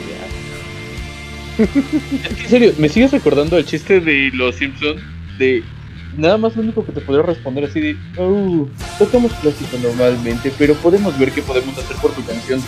Es que en serio, nada más traigo ese chiste de los Simpsons y me recuerdas lo del gatito y yo digo no puede ser. ¿Hola? Bueno, Sí. hola. Eh, hasta ahí mi, mi- mi comentario de, canción. mi canción épica. Vamos con las menciones especiales o menciones honoríficas. Primero con la del señor Topotopón. Ok, yo tengo dos y va a ser rápido para también este, ahorrar tiempo porque to- todavía, todavía tenemos, te- ten- tenemos que hablar de videojuegos. Sí. Eh, mención honorífica número uno, Blue Eyes, interpretada por Leark Anciel de DNA Cuadrada. DNA Cuadrada, quien no la, quien no la haya visto, tiene que verla, es genial, es muy muy buen este, un muy buen, un muy, muy- perdón, un muy buen anime. Leark Anciel fue de las primeras bandas de J-pop, de J-rock que yo conocí y estos cabrones se la rifan increíblemente. Recomendable. Y la segunda, así rápidamente también, es este, la canción llamada Flyers de el grupo que se llama Bradion Ah, es un rolón eh, también. para el, open- para el opening de la serie llamada Dead Parade. Esta serie, e- e- este opening en particular me encanta porque es tan movido, es tan poderoso en cuanto... eh, Ajá, es- eh, exactamente, es un rock, rock punk que eh, choca mucho con, con, la- con el anime, porque el anime puede ser un poco oscuro en su momento. También, también es muy corto, también es muy corto, digo, porque, por si lo quieren ver, Dead Parade. Yo Pero creo que es una de las recomendaciones para esta cuarentena. Los que no hayan visto Dead. Parade, vean, es muy buena. Sí, Es estudio el y el- Madhouse, que, que nos gusta también porque es el que anima Y el opening, eh, el opening de plano te, te- te invita a bailar. De, de tan movido que está, te invita a levantarte y a, y acá echarte unos pasitos bien, bien intensos. Pero esas son mis dos menciones honoríficas. Vamos con tus menciones, Bon. Pues yo solamente tengo dos. Son Aosora no Namida, de, Aosora no Namida, perdón, de Blood Plus. Una serie que en mi opinión es extremadamente infravalorada. Me encanta esa canción, tiene muy buena música en general, pero esa es definitivamente mi favorita. ¿Por qué es tu Y otra que de pues es que es muy movida, muy intensa, muy, o sea, no, no llega a ser alegre, pero sí es eh, como te lo que decíamos hace rato de que te empapa un poco de- del mood, ¿no? De lo que vas a ver, porque la historia de Blood, si bien este es un tanto oscura, pues sí tiene momentos muy intensos y sí se da sus libertades al momento de hacer este pues momentos bonitos o momentos chistosos y así. Sale tu segunda mención. Y la segunda es Omokage, del segundo opening de Shaman King. Uf, es hermosísimo, a mí me encantan los violines y esa canción me, me, me pone la piel chinita así totalmente porque la manera en la que incorporan ese instrumento en una música pop actual y, y más contemporánea, por así decirlo, eh, es difícil de lograr. Y, pero cuando se logra, de verdad se hace muy bien. Y sobre todo Y además Shaman. King es de. Ahora. y es de, de mis series favoritas también. 334. Bueno, ahora con los violines que mencionó el buen Omen, vamos con tus dos menciones. Pues para mí, dos menciones honoríficas. La primera sería el, eh, el intro de Naruto Shippuden, el de Heroes Come Back, eh, de Nobody Knows. Esa canción es buenísima. me mama mucho que, que tengan esos sonidos hip pero aparte que combinen este idiomas. O sea, es- esta, esta combinación inglesa-japonés me gusta mucho. Sí, estuvo muy chingón cómo, cómo hicieron los acoples de, de,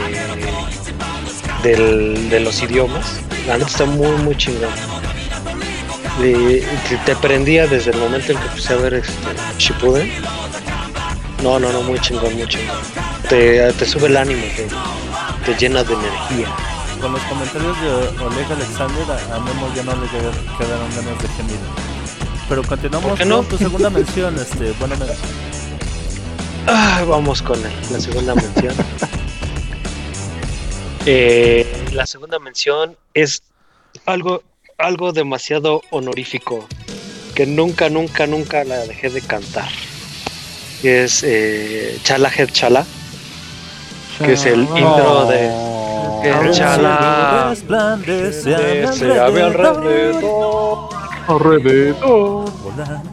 desde No manches, yo, yo veía eso con mi tío cuando era niño. Obviamente, yo también. Bueno, no, no con mi tío, yo solo. Qué interesante. Pero sí. se- también le Se me ocurrieron tantos albures al mismo tiempo que, que no salió ninguno. Pues puedes intentarlo, ¿eh? Es- No así está bien, así está bien. Tú aviéntatelos. Pero sí, una- es una mención honorífica. Esa, ese opening de, de Dragon Ball Z. Así es un rolón. Oh, no creo que haya. buenísimo. No creo que haya nadie, menos aquí en México, que, que no identifique y que no coree la canción. Claro. Y, y yo creo que también es de esas, de, como dijo hace rato el buen Topotefón, es de esas canciones de la peda. Sí. Exactamente. Oh, sí, sí, exactamente. Y Yo recuerdo haber salido de una muy buena peda en la colonia Roma y de repente unos taquitos a medianoche. Está el taquero y viendo Dragon Ball desde su celular y mientras nos hacía los tacos a una amiga y a mí, estaba haciendo el shala, exhala y así de trae buen juego, trae buen ritmo. La fiesta se siguió un poquito con el taquero y ya, su madre.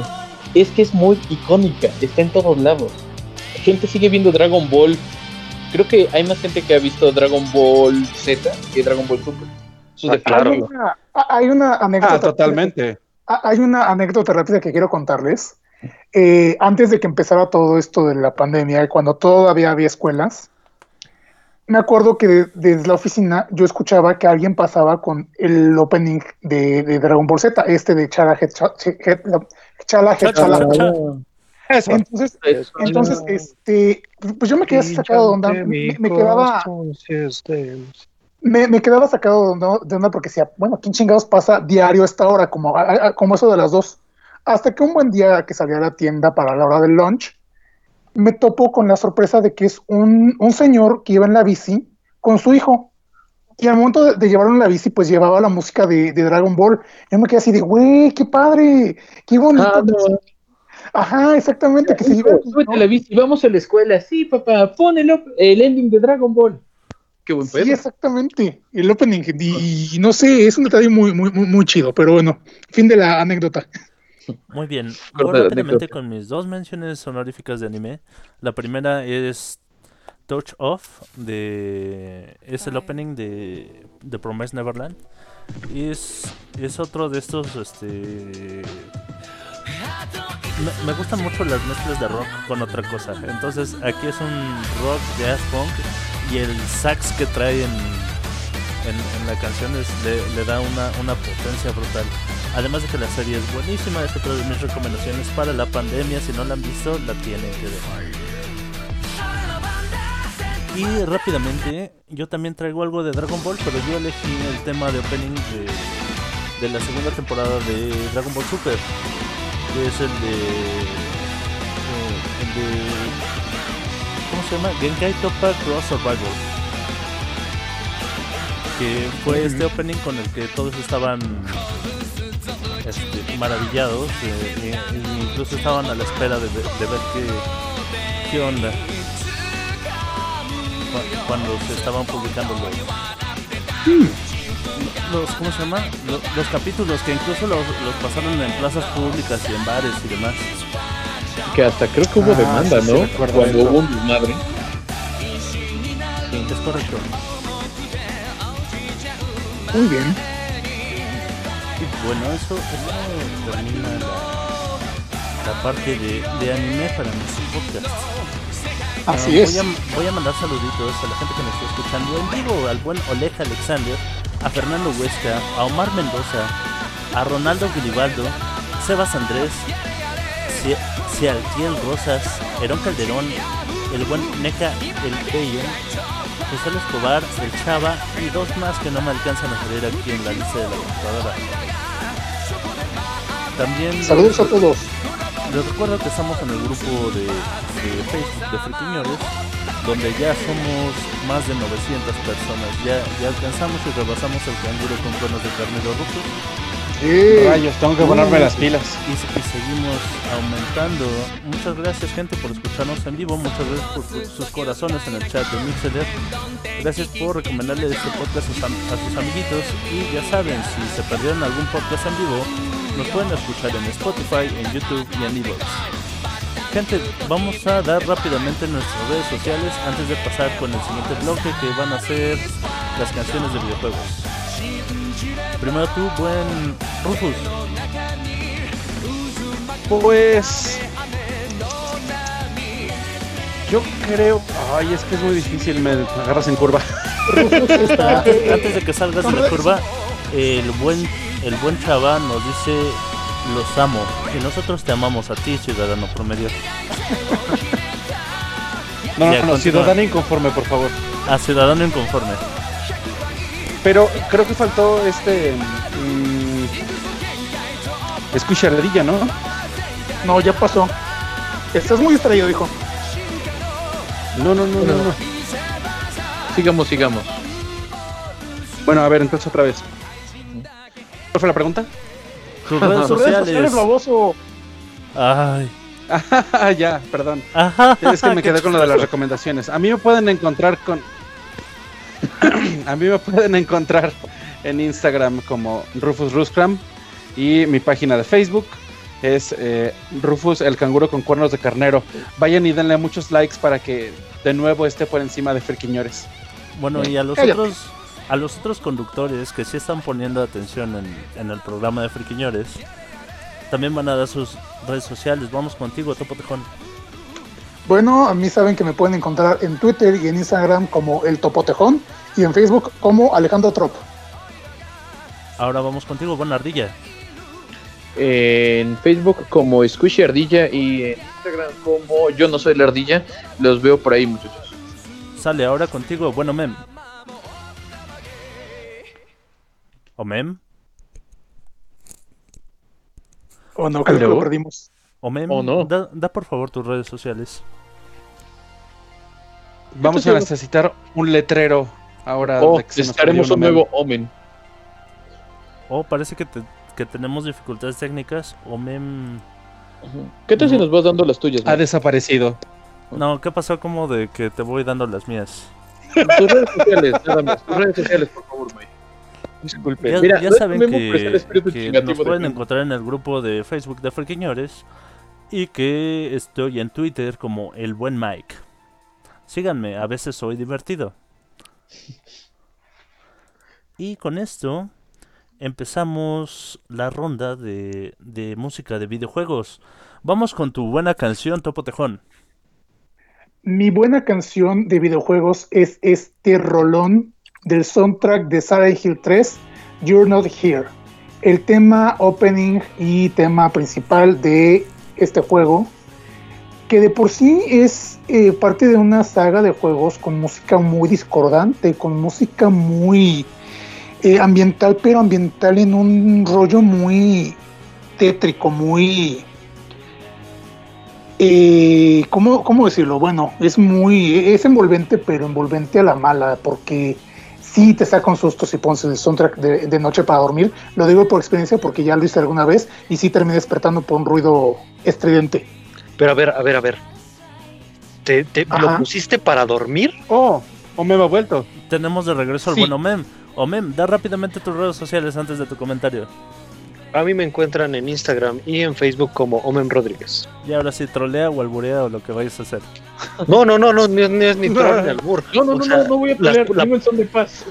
Sí, sí, vengo en son de paz. Me Vengo quedó en la curiosidad. Es que ¿Lo mira, pus- te- te- ¿Pusiste el audio para dormir? no, mira, les explico rá- rápidamente. Generalmente yo para dormir pongo algo de música como para, no sé, relajarme. Currucarte como para... Ajá. Sí, sí, sí. Y en alguna ocasión se me ocurrió poner este soundtrack de, no es cierto, poner este una lista, lista de reproducción random y se puso todo el soundtrack de Silent Hill. Y pues sí fue así de, güey, despertar a las 3 de la mañana escuchando chirridos y eh, ruidos extremadamente bizarros. Fue así de, ¿qué pedo, qué pedo? Bueno, Pero pues bueno. hay, hay diferentes preferencias musicales. Por ejemplo, el buen Oleg Alexander nos dice que él duerme con Ramstein. Ah, Ok, sí, bueno, le creo. Changos. Ay, Lo conozco güey. y sí le creo. Pero, pero es que eh, amor, el, dormir con música...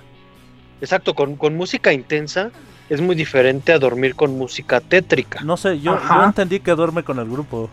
Sí, yo ah, también. caray. Ah, cabrón. Válgame. Pero, pero, pero, bueno, bueno, bueno, bueno. Me, me imagino que todos en, en el piso o todos en la cama, No. Depende, podrías tener una cama king size. También otra cosa pero que aún así estaría apiladito, ¿no? Sí. Otra cosa que se me, me pone a pensar es de que Rufus y, y el Topo Tejón viven juntos así de... Rufus, ya me voy a ir a dormir, voy a poner ambientación de Silent Hill. No te espantes. Pobre, güey. Rufles tiene sueño muy pesado. Rufles puede Así de, estar. y no hay bronca. De hecho, el, el sonido estridente que, que probablemente lo, lo despertó fue un ronquido de Rufus. No, Ah, no fue un, oh. ron- no, no fue un ronquido, no fue un ronquido, fue similar a un ronquido, pero no fue un ronquido. ¿Qué fue eso? Fue movimiento de silla con, Ajá. con un este truene de piso y A lo mejor así. fue, a lo mejor fue el llanto de, del buen Rufus, porque recuerden que le gusta que lo hagan llorar. No, no, no. ¿Se acuerdan del, del- de la wea del cereal que decíamos hace rato? Entonces, entonces sí cuadra con, con los con los ruidos. Porque ¿Cuál para provocar el llanto, Es que no era ni un ronquido ni nada. Era yo con mi cuchara a las 3 de la mañana comiendo cereal porque no podía dormir. Oh, por Dios, y ella empezó la pelea por el cereal. O sea, hiciste tanto ruido con tu cereal que lo despertaste. Suena como cruel. Es así de, Pues, adivina quién se está no, tomando. lo que no sabes es que él, él estaba comiéndose el cereal al lado de de, Sí, de suena Topo macabro. durmiendo, güey. Suena imagínate. macabro, o sea, te robaste el cereal, Ah, vas al lado ah, de él, no, Prácticamente al estilo de, de- de actividad paranormal. A la Güey, madre. Güey, güey, Está dormido y el otro parado al lado. Con un tazón de cereal, haciendo mucho Sí, ruido con sí. cereal, no sé cómo. Si, Bueno, si- después si de- la, si, si la creepypasta del perro comiendo cereal les dio miedo, el canguro comiendo El cereal. Rufus Eso comiendo cereal enfrente de tu más. Después de la imagen de- del canguro comiendo cereal, vamos con la primera buena canción del buen Rufus. Para los videojuegos, yo elegí como buena canción Dead by Glamour de Undertale. De Undertale. Esta lista, sí, de Undertale. Esta lista ah, es de las más difíciles. Yo creo que de las más difíciles de todas las que hemos hecho hasta el momento. Porque hay demasiadas buenas canciones. Tuve ¿Te que dejar llorar? muchas, muchas, muchas, muchas, muchas fuera. Y, pe- pero esta llegó así, rozando a, a- Ah, a la caray. Para que, No, para que no, no llegó llorar. no se puede hablar. Rufus, vas a salir de Sí. este podcast como toda una creepypasta, así de. ¿Te sabes ese cuento de Rufus que está en tu cama, a- al lado de tu cama, con un cereal diciéndote, ¿sabes? Me gusta llorar. Güey, No, me gusta, no es. No. Me gusta que me hagan llorar. Me gusta que, ¿sabes? Me gusta que me hagan llorar. No sé, eso está aún más creepy. De hecho, no lo había pensado, pero si se acuerdan, hicimos un video so- sobre sobre qué era este películas que nos hacían llorar y fue por un tema que, que había propuesto este Rufus. Oh, no, oh, Todo tiene sentido ahora lo entiendo todo, ajá. sí. La parte que no entiendo es que Próximamente podrán ver ese video en nuestro canal de YouTube. Próximamente, En, algún día. en cuanto Mem termine de editarlo. Próximamente, solo en YouTube. Muy bien, Bueno. y nos decías por qué esta es tu buena canción, Rufles. Rufus. Porque eh, el personaje de que, del cual es tema me parece muy interesante, muy divertido. Eh, Metaton es el nombre del personaje. Es un personaje que no tiene como que un peso muy grande en la historia. Simplemente es como está ahí. Pero desarrolla como con interés propio en simplemente querer ser famoso, querer ser amado por el público y demás. Y entonces le vale absolutamente todo lo demás, el plan de, de los villanos o todo lo que está ocurriendo, le vale, él solo quiere que su público sea feliz. Y para lograrlo, en la batalla, en la canción que ocurre, es como que se eleva y se eleva y se eleva hasta el punto en el que ¡puf! Consigue lo que quiere, el, el, el Metaton tiene la audiencia que quiere y ya, con eso termina todo. Ok. Y ya. ¿Qué? Muy Oh, bien. lo, lo que pasa es que aparentemente ya nos ganó el tiempo otra vez. Sí, Efectivamente. es- Señor. esa era, esa era la señal. Oh, vaya. ah, ¿Qué les parece si nos vamos en friega y terminamos este podcast, aunque dure un poquito más? Sí, Ok. ¿por qué no? Señor. Vamos, bueno, Mem. Pues para mí, una canción buena es el tema de los Locust. Es el tema de Trainwreck de eh, Kevin Rape. Eh, fue creado o compuesto, mejor dicho, eh, para el juego de Gears of War. Y eh, to- to- toda la, composición que tiene ese, tema te envuelve en el, en el momento en el que están, están apareciendo enemigos y te atacan. Eso me, me, me llena totalmente. Me acuerdo perfecto de una, de una, este, es el final del capítulo 3, del acto 3, eh, después de haber vencido a, uno de los enemigos. Ya estás a punto de llegar a un elevador para salir a la superficie y eh, cuando ya empieza esa escena donde empiezas otra vez con enemigos, suena ese tema y es, ¡ay, buenísimo! Buenísimo, buenísimo. Perfecto. Y ahora vamos contigo, buena ardilla, tu buena canción. Mi buena canción. Pues en un cambio rápido de último momento pensé un tema que todos también coreamos, todos también nos pegó en su momento, y es el tema de Mortal Kombat. Mortal Kombat. Ajá. Para el original, No, ¿no? De sí. las Ese, maquinitas. e- ese grito, ese grito, Mortal Kombat, ya sabíamos, ya, ya, ya, ya. Y también vino de un comercial, si mal no recuerdo. No sé, pero se volvió tan icónico de del mismo juego.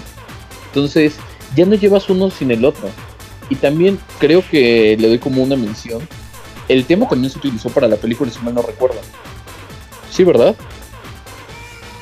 ¿Es ¿Para quién? correcto? El tema de Mortal Kombat también se usó para la película. Sí, era una película decente. O sea, para hacer película de videojuegos en esos tiempos, una película decente. Nos dejó un tema maravilloso que se ha coreado, que todo el mundo sabe, que todo el mundo le entra, aunque nada más es repetir el nombre de los personajes. Pero bueno, es un muy buen tema. Entonces es la que yo escogí como buena. Buena canción. Mike, ¿tú? Ok, mi buena canción es esta de The Legend of Zelda, la Ocarina del Tiempo. La del Valle Gerudo. Ah, Oh. Porque suena bien chingona la guitarra y, y el Ah. ritmo que trae. A- veces regresaba varias veces al, al, al mismo sí, yo también. Regresabas canción. al pueblito nada más para oírla. Te quedabas ahí hasta pendejeando. Nada más por el tema.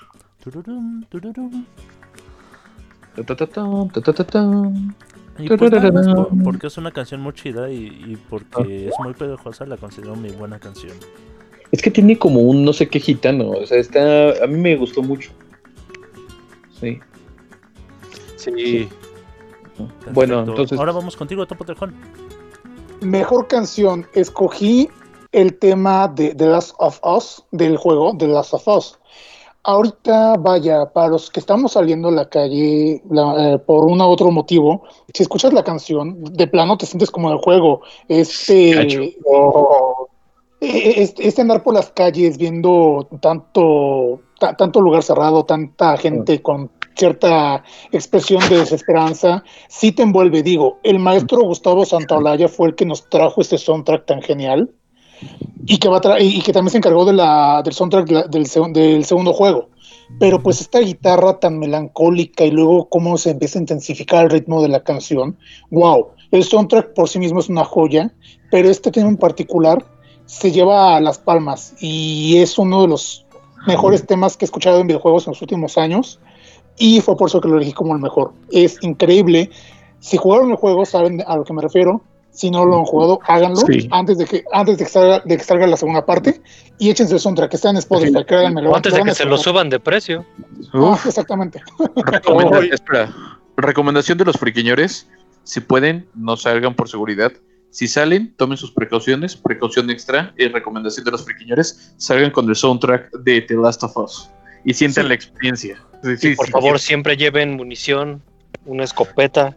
Ajá, Acuérdense, unas tijeras, arma. unas tijeras sirven para casi todo. Entonces, el juego nos lo enseñó. Vamos con tu mejor canción, Rufus. Para los videojuegos, la mejor canción escogí Life Will Change de Persona 5. Uh, Ah, oye, y que salió el Sí. Persona el Royal. Persona 5 Royal. Sí, tiene más canciones. Lugar, Desafortunadamente no jugarlo. Yo también. Sí, sí, sí. Persona 5, todo su soundtrack es maravilloso. Todo, todo. No hay una sola canción que me desagrade. Todas tienen un pedacito de espacio en mi corazón. Pero Life Will Change es para mí la más especial de todas y la pongo en este lugar porque es una canción que te da, como su título lo dice, la esperanza de que si hay injusticias, de que si hay algo que no te gusta, si el mundo es una mierda, tú tienes el poder e inclusive de cierta manera la responsabilidad de salir allá afuera y decirle a la gente que no mame, literalmente. Tú Ah, tienes caray. el poder de Perdona. hacer- No mames. Pero depende, ¿no? Eso es bueno eso. Bueno, sí, pero no. bueno, sí, pero no. Así de bueno. Eh, la, la el punto confusión, aquí- vamos con la mejor canción del Bono Mem. pues para mí una mejor canción que estuvo a punto de llevárselo épico, pero no, es el tema principal de Halo Combat Evolved. Ese Fíjate tema, Que, que en lo particular el, el tema de Halo, pues como que no me hace. O sea, no. No, no, me, Oh. no me representa tanto, eh, en parte porque yo no jugué la primera oleada de Halo, pero pero sí he visto mucho video en YouTube con el con la canción, o sea, hay hay incluso un video en un baño de hombres donde un tipo empieza a corear así el oh, oh, oh, los cantos- el y- canto y- y todos lo siguen así, de, ah, no mames, todos se la saben. Sí, es que está, es, es un tema demasiado, demasiado chingón. Eh, eh, empieza con el canto gregoriano y luego ya empieza con el- las entra- la entrada de los violines. Y wow, Y a mí me remonta a esa época en la que jugué Halo. Y aunque la gente no haya jugado todos el, el primer Halo, viene un mix en Halo 2 viene otro, otra canción que es este One Final Effort en Halo 3 y me parece que en Halo 4 también este, es una parte del tema original. Viene también incluido en el soundtrack de ese videojuego. Entonces realmente en la saga eh, el videojuego sí es este sí se ha, sí se ha tomado ese tema como como estándar del videojuego Excelente. Su tema principal. Y ahora vamos con Exactamente, tu bueno. mejor canción ardilla. Mi mejor canción, pues en sincronía con lo que está diciendo el buen Omen, es cuando tú veías ese tema de Halo, normalmente era la exploración espacial, era desde la nueva tecnología que nos dejaba correr el juego, todo lo que podías hacer con este first person shooter, y yo también escogí algo muy similar, que es el tema de The Legend of Zelda. O sea, el tema plano de The Legend of Zelda, cuando vas empezando, el que empieza suavecito, su- tun, tun, tururún. con eso y que tenías esa escena antes de empezar el juego de Epona pasando por los campos de Hyrule era maravilloso. Era maravilloso. A mí me transportaba al juego. Yo creo que alguna vez me fui de vacaciones con mi hermanito y no podíamos parar de hablar de aquí hasta Veracruz de cómo vencimos al primer jefe. O sea, nos rifamos. Somos. Oh. Sí, matamos al primer jefe. Mis Sí, vidos. Teníamos, como- teníamos como 7 y 10 años, es así de sí, sí. ¿Qué más puede pasar? Y ya cuando pasamos los otros dos jefes es así de chin. Esto va a estar más largo de lo que pensábamos. Pero ese fue Wow. mi tema. Ese fue mi mejor tema. Tú, Mike, Perfecto. vas. Yo voy con mi mejor tema. Fíjate que e- este, este tema le, le tengo cierto cariño no solo porque es de un buen juego. eh, eh, hablo de Hollow Knight. Pero escogí la canción de- del tema de Hornet. Y me gusta mucho porque, porque eh, si han escuchado el intro de Ferquiñores, este donde nos ayudó el buen Toboe a hacer la entrada, eh, es el tema de Hornet. Ah. Eh, Referencia. Además de que es uno de los villanos, no sé si llamarlo villano, un antihéroe y, y en su momento personaje secundario muy muy entrañable de- del videojuego y que incluso va a tener su, su propio juego en, en la segunda parte de, de Hollow Knight, de Silk Song. He escuchado Nice. mucho hablar bien de ese juego, pero nunca lo he jugado. Es una genialidad, debes tenerlo, debes jugarlo en donde sea, es muy barato para... Debo vivirlo. Su, su- su relación, Sí, su relación sí, sí, este, ahora sí que calidad y precio es, es abismal. O sea, lo terminas Sí, de sí. jugar y, No y- que tan buen juego esté tan barato. ajá, es, es, es un juego demasiado bueno para que esté tan barato, de verdad. Es que eso tú dices, neta, neta indie, te cae de madres. Neta lo hicieron como 20 amiguitos entre sus computadoras, pero es maravilloso. Y la música es, es una Algún de día las haré algo mejores así. partes. Bueno, y ahora vamos A con mí me todo, recuerda bueno. ese juego, por lo que he visto, eh, al Shadowman de que te permite explorar por diferentes partes, conseguir power-ups y esos power-ups te permiten ¿Sabes ir cómo por otros lo, lados lo y eso me encanta. un poco? Es, es el hijo que tuvo Super Metroid y... Y este... ¿Cómo se llama? Este... Dark ¿Meat Boy? Souls. No. Es el, Ah, es- ya, ok. es el hijo que tuvo Super Metroid y Dark Souls. Oh, Wow. Y como todo chibi y demás, si le crees que su hijo es así. Eh, mira, sí, es el hijo. Y, y de verdad que es muy bueno. Y, y tiene. Lo, lo descubro así porque tiene muchas mecánicas de, de ambos. O sea, no por nada lo, lo categorizan como un Metroidvania, ¿no? Porque. ah, sí, es que la curva de dificultad también está interesante en el juego. O sea, los catorrazos sí se ponen de a peso. Sí, y, y sí llega en, en un momento en el que tienes que volverte demasiado bueno para seguir avanzando en el juego. Y bueno, continuamos con tu canción, un buen topotejón. Canción épica. En esta ocasión yo elegí I Love Suicide del soundtrack de Rule of Rose. Rule of Rose, un juego que es un cuento de lúgubre que hay que contar a la luz de las velas, porque es un juego bastante es un juego bastante este polémico. Realmente la polémica es muy muy este innecesaria. El juego es de culto y se hizo de culto precisamente por esta mala fama que le crearon. Es buenísimo, es un survival horror. Es un survival horror. Este,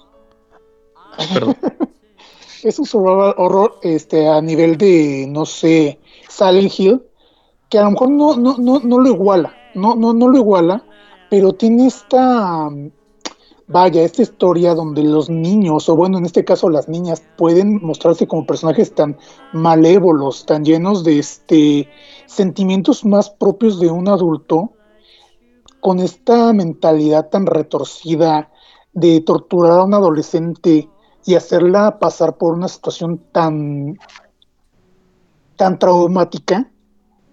Y la canción que habla de un desamor o más bien de un amor eh, no correspondido pero que se quiere forzar es tan es un match tan perfecto. Digo eh, yo ya tuve la oportunidad de jugarlo y sí es muy recomendable. Quien lo pueda jugar porque tan de culto es y tan prohibido está que realmente es difícil conseguir copias, ya sea del soundtrack o juego, pero si lo pueden jugar en un emula pobre, háganlo, porque no saben de la joya que se están perdiendo si no lo han jugado. Y por eso elegí el tema principal de este juego como este como la canción épica. Y de hecho, a- ahora que lo, que lo, que lo pienso, la trama me recuerda un poco a Soccer Punch. No sé si vieron esta película, Sí, algunos claro. de ustedes. Claro. Sí, claro. Entonces, tiene, tiene como que ciertos elementos muy en común porque eh, hay una realidad y aparte, eh, pues vaya, este, una surrealidad. Pero sí es muy recomendable y, y el soundtrack también está increíble, es tétrico, es hermoso. Muchas gracias por la recomendación. Vamos contigo, buen Rufus. Rufles, Rufus.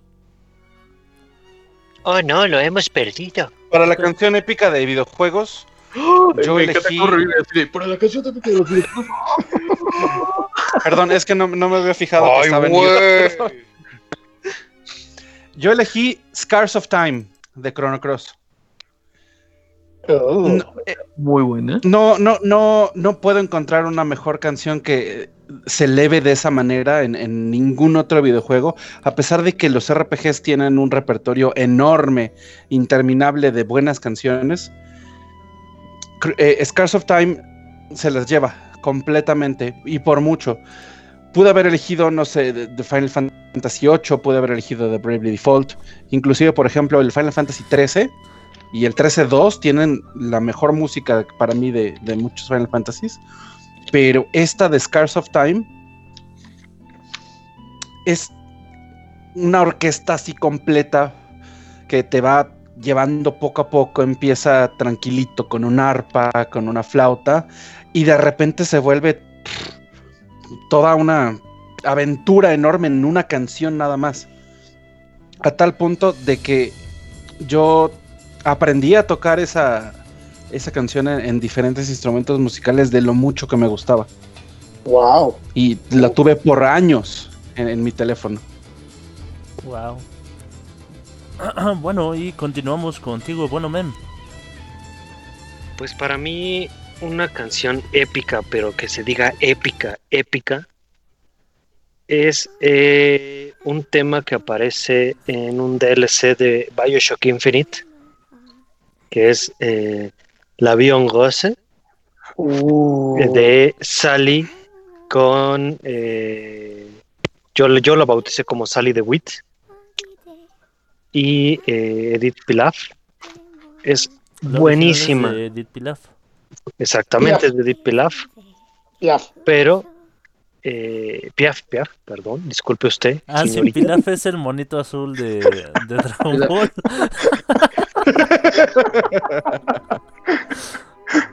Pero ese era Pilaf, ¿no? Por eso. No, no, no, por eso, por la pronunciación digo. ok. Pero es un tema hiper mega épico. Es eh, la culminación de, de una trilogía de videojuegos en la cual te, eh, te entrelaza, eh, o mejor dicho, te... mm, ¿Cómo te podría decir? No, no, es, entrelazar, sino realmente te da muchas respuestas y provoca la nostalgia del primer videojuego, del primer Bioshock. Es un tema que cuando yo lo escuché, después de haber este, eh, terminado el DLC y después de entender todo lo, lo que pasa en esa historia, eh, casi me hace llorar. Y me ¿Casi quedé así como llorar? con un... Sí, casi. ¿Qué nos dice Casi. Rufus? ¿Apruebas esta canción? Fíjate que no la he escuchado. Fíjate que no lo he Tendría que ver escuchado. cu- cuánta- Este pariente No, no, lo he escuchado. No lo sé, pariente Kun, no lo sé.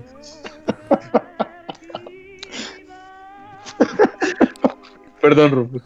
Y también me hace llorar, pero no lo sé, pariente Kun. Después del comentario del canguro vaquero, Vámonos por una carnita asada.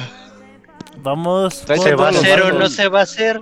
Vamos con la canción La del buen Ardilla. asada. Ardilla, tu canción épica. Mi canción épica de los videojuegos. Un reto que para que creo que los que están más o menos a nuestro alrededor deben de conocer. eh, uno de los RPG por excelencia. Poké, Pokémon. Claro. Y la pelea contra Red. Uh, Es que en serio es un reto de niño. Yo me acuerdo que en el primer juego tú ¿De Gold? eres- Bueno, Silver y Gold. Exactamente, Silver y Gold. En el primer juego tú eres Red. En el segundo juego, tú te enfrentas contra él en el postgame. Es la primera vez que tenemos un postgame. Y te lo encuentras ya con tú y dices, no, mis Pokés ya mamadísimos. Llega y ese güey te parte tu madre con un Pikachu y tú dices, ah, chingas, ¿Qué pasó aquí? espera, ¿qué acabo de pasar aquí? Exacto. Y ahora sí le tienes que meter verdaderamente al juego. Sí es un reto, ¿eh? Y esa canción se me hace maravillosa. Y le metiste a los pokés también. Yo estoy de acuerdo con la epicidad. eh, Te, te llega en un momento, muy muy grande del juego. O sea, te, te da toda la emoción de, de esa batalla. Sí. Sí, sí. Creo que no hay batalla así en todo el juego. Y en todas sus réplicas que ha tenido durante los años, no han logrado todavía ese momento, esa cúspide igual. Entonces, para mí, momento épico de los videojuegos, pelea con Red. Perfecto. Pues, Y vamos con ¿has la Rick? canción épica. Que es del buen Toby Fox de Undertale. Megalovania. Ot- Y es un rolo, no, creo que no hace falta decir mucho, o sea, es, es una composición en, en, en estos sonidos digitales muy, muy electrónica, muy, muy de 8 bits y al mismo tiempo muy, muy actual. Es este, de verdad un- una masterpiece en, en mi opinión. Totalmente. De no haber escogido Death by Glamour, habría escogido esa. Y te lo juro, este es el tipo de canción que, que, que me hace querer jugar un juego. O sea, el juego no lo conocía hasta, sino hasta haber escuchado primero Megalovania. Oh, Pues es lo que, lo que jaló a muchos en realidad también esa parte. Y es que el hecho de que Toby Fox haya sido compositor y aparte programador es algo prácticamente Mezcla- inaudito. mezcla ganadora. sí, porque sabe exactamente qué es el, el- el sentimiento que quiere expresar en cada uno de los segmentos del Correcto, juego. Es que es alguien que sí sabía hacer sus cosas. Tenemos el ejemplo contrario del cine de Tommy Wiseau, el cuate que hizo The Window, que él produjo, dirigió, actuó y todo eso, y todo lo hizo mal. Todo. Todo lo contrario, todo lo hizo bien. Él sí sabía expresar Sí. Entonces, Bueno, Sí, y es- hablando de, de jalar a muchos, vamos con tu canción Buen Topo Tejón. Eh, bueno, ya para terminar esta parte, canción, mención honorífica, rompiendo totalmente con todo lo que había mencionado de canciones de videojuegos, elegí la canción de The Great Mighty Pooh de Conquer's Bad for Day. Es una opereta, es una opereta escatofílica.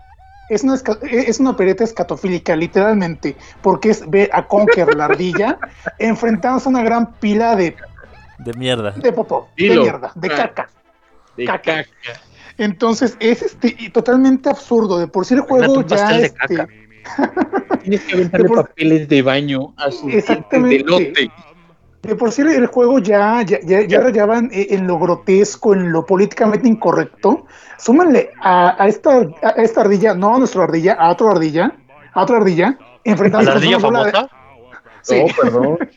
enfrentándose a, a- a una bola de mierda mientras la, la- mientras la bola de mierda de mierda te está cantando una opereta con esta voz tan potente y hablando y haciendo juegos de, de palabras. Puedo entender así de tom, tom, tom, Fíjate que hablando de fama, creo que Conker fue uno de uno de esos juegos que son muy buenos, pero que no fueron tan famosos o no fueron tan populares o exitosos. Es que tenía esa restricción. Eh, eh, es esas, Exacto, era por la censura que La dieron. Yo me acuerdo que llamémosle joyas ocultas, ¿no?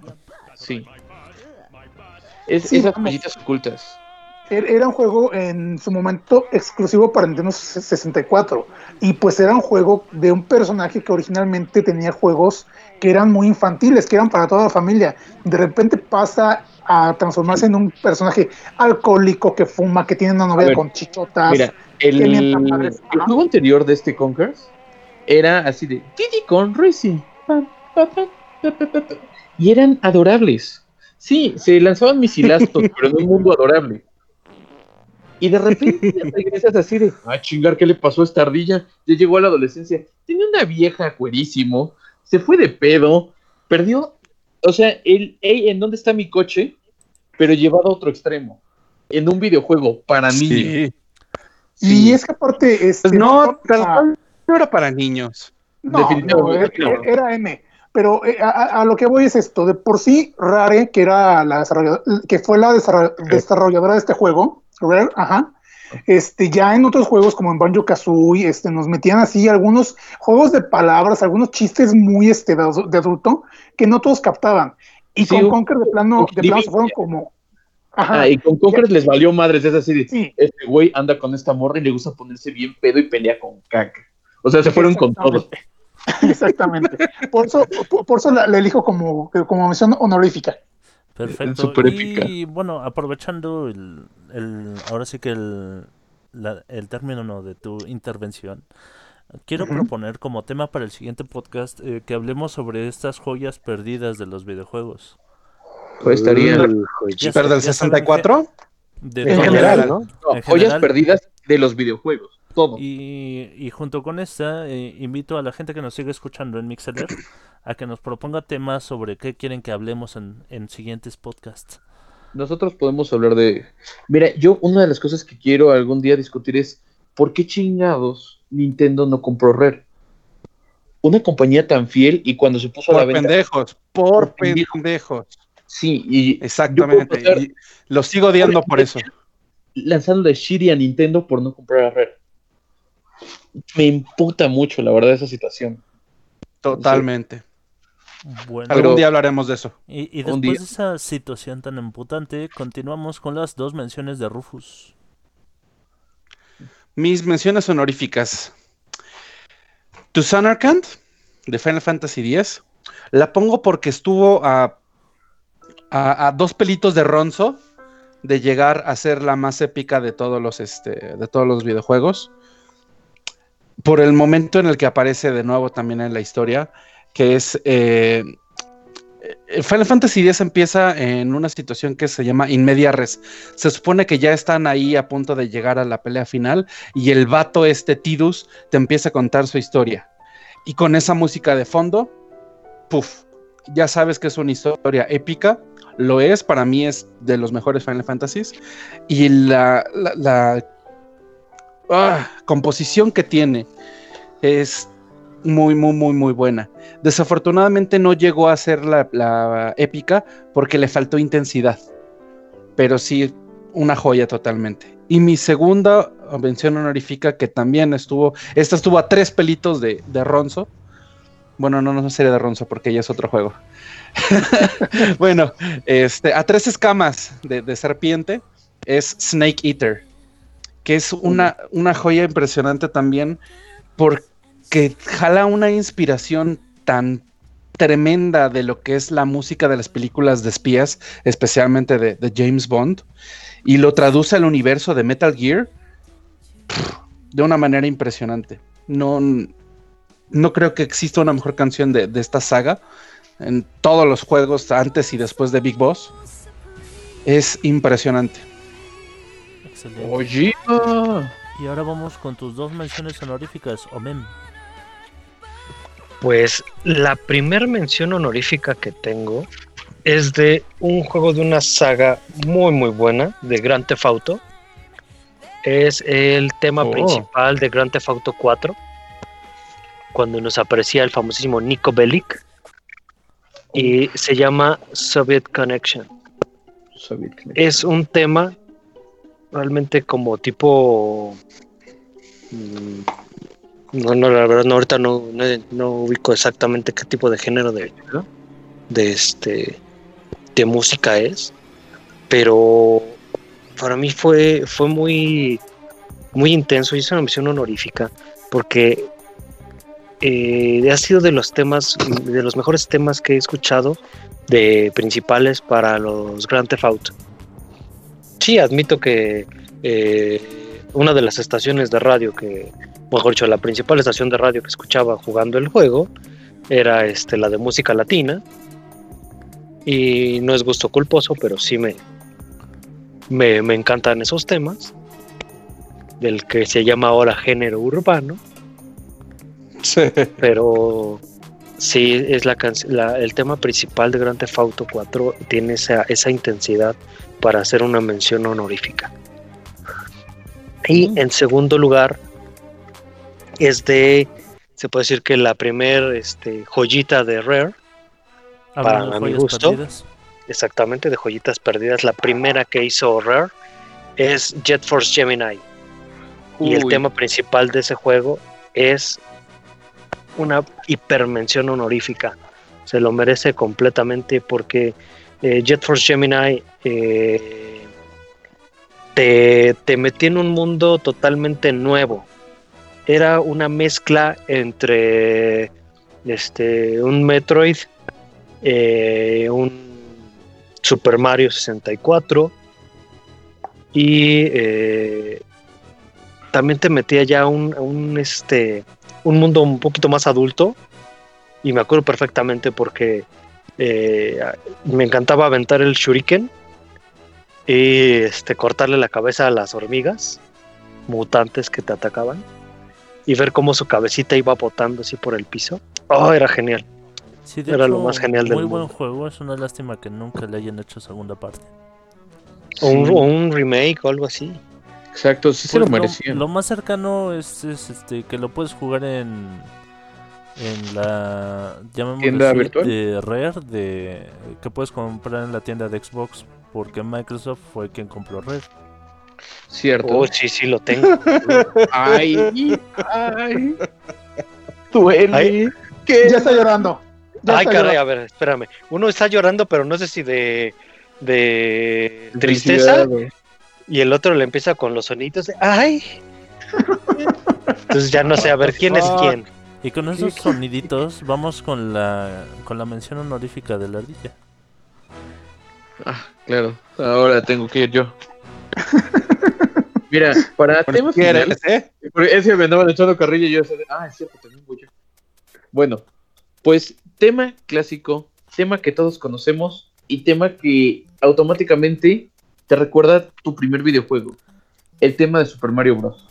Oh. Sí, Oh, o sea, cosito. 8 bits de pura alegría. Entonces, sí, es maravilloso. Mi vida, ya le, se le salió Eso- su eso- lagrimita. Oh, Eso lo tenemos que poner en, en- en una cita así de 8 bits de pura de alegría. alegría. Squishy Ardilla 2020. 2020. Ya, ya, quietos. Pero sí, es que es un temazo. En serio, es un temazo. Lo que la pandemia se llevó. Lo que la pandemia se llevó. Aparte de la cordura, Ay. A callar, a callar. Bueno, pero sí, ustedes también. ¿Recuerdan algún tema que haya sido tan significativo como este? O sea, sí. No, a ver. Es que el calibre de lo que fue el, el primer Nintendo, el primer Super Mario Bros., creo que fue un antes y un después en los videojuegos. Y para nosotros que nos Sí, eso sí. desmadre, evocar mínimo una Pero canción ¿sabes? significativa. A ver, ¿qué pasó? Es que hay dos canciones que sí son como más o menos al nivel, que son el intro de Pac-Man y el tema de Green Hills. ¿El, tipo- el tema de Green Hills? Ah, sí, De Sonic. Sí, de, de Sonic. Ah, de Sonic, perdón. Sí. Tun, tun, tun. Sí, del primer mundo. Mundo 1, Sí, 1. exactamente. Es- eh, sí, igual que Mario. Pero de todas maneras, por ejemplo, Pac-Man, el tema de, del ese tiene incluso desde antes que existiera Mario. Mira, puede ser antes, pero Mario es que fue la fórmula ya, fue lo que conquistó al mundo. Por eso también como que lo pongo Sí, poquito parte sí. Hasta que, mira, Green Hill sí es muy cabrón, pero también no lo pondría al mismo nivel que esto. Entonces, y estamos hablando también de una generación después, es un poquito injusto. Otra vez, 8 bits de amor. Entonces, 8 bits versus 16, no seas, no seas gandal. Esa, te estás agarrando a un niño de 16 años contra un niño de 8 años. No, no se hagan daño. No sé.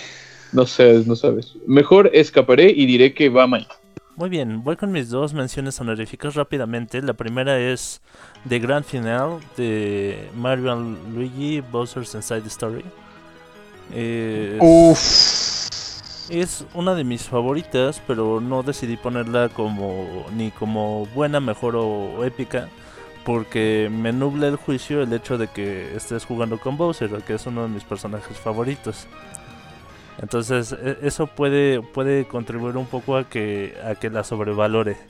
Pero de verdad es buena canción, o sea, el, momento en el, en el juego pues es prácticamente el final, es cuando estás contra el jefe que es Dark Bowser y el, y el núcleo oscuro también. Y este... Y, y sí te, te emociona mucho, ah, bueno, a, a mí me emociona mucho, eh, aparte del, de este elemento de la canción, el, el estarme aventando el último tiro este con Bowser como personaje juga- jugable es, es una de las cosas que más me gusta. Y, Y estuve también a poco de meter algunas de Mario RPG por lo mismo. El tener a. Bowser como personaje jugable es una experiencia que pocos pueden entender lo genial que es.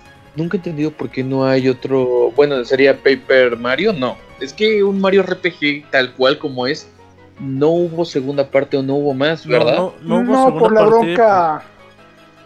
Por la No bronca Square y pero, Ajá. ajá. Nintendo. pero se me hacía una fórmula buenísima. Sí, no hubo Sí, segunda sí, parte, pero pod- podríamos decir que Paper Mario y las series de Mario and Luigi fueron como sus sucesores Sí, es- espirituales. Más o menos, pero aún así siento que se perdió mucho en el camino. Claro. O sea, sí espiritual, pero te juro que si ahorita saliera un Mario RPG, mucha gente se lo compraría.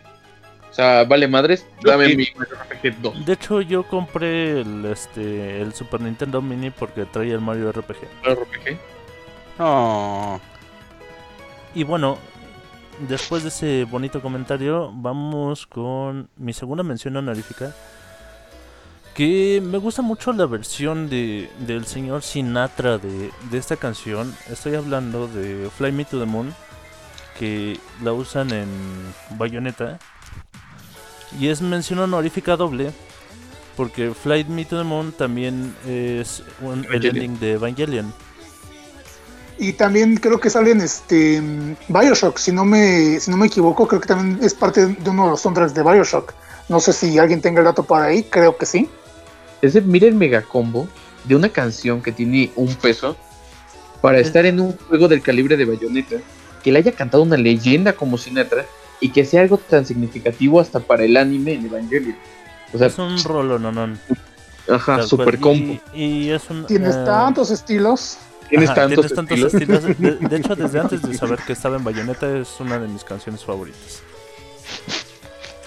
Y bueno, creo que con eso Concluimos. concluimos nuestro podcast musical. Mucha gente, mucha gente, muchas gracias, gente, por acompañarnos hasta el final. Mucha gente, gracias. Mu- mucha gente Mucha sigue gente, conectada en, en el chat en vivo. Eh, Debo de agradecer en especial al buen Oleg Alexander, a Ronaldo Gulibaldo, a Seatiel Rosas, Sebas Andrés, Omar Mendoza, Neca Elvion, Fernando Huesca y a la gente que también sigue conectada y me los marcan como Elsewhere, pero es porque mi computadora no alcanza a cargar todos los nombres. Y bueno, con esto concluimos el programa. Espero que les haya gustado mucho. Lo hicimos con mucho cariño para ustedes. Hoy, 7 de mayo del año 2020, me acompañó el buen Topotejón. Despídete de tu público. Muchas, muchas gracias a todos por acompañarnos, por aguantarnos un ratito más este, a lo acostumbrado. Espero se hayan divertido y pues nos estamos escuchando la próxima semana con un tema totalmente nuevo, novedoso y novedoso.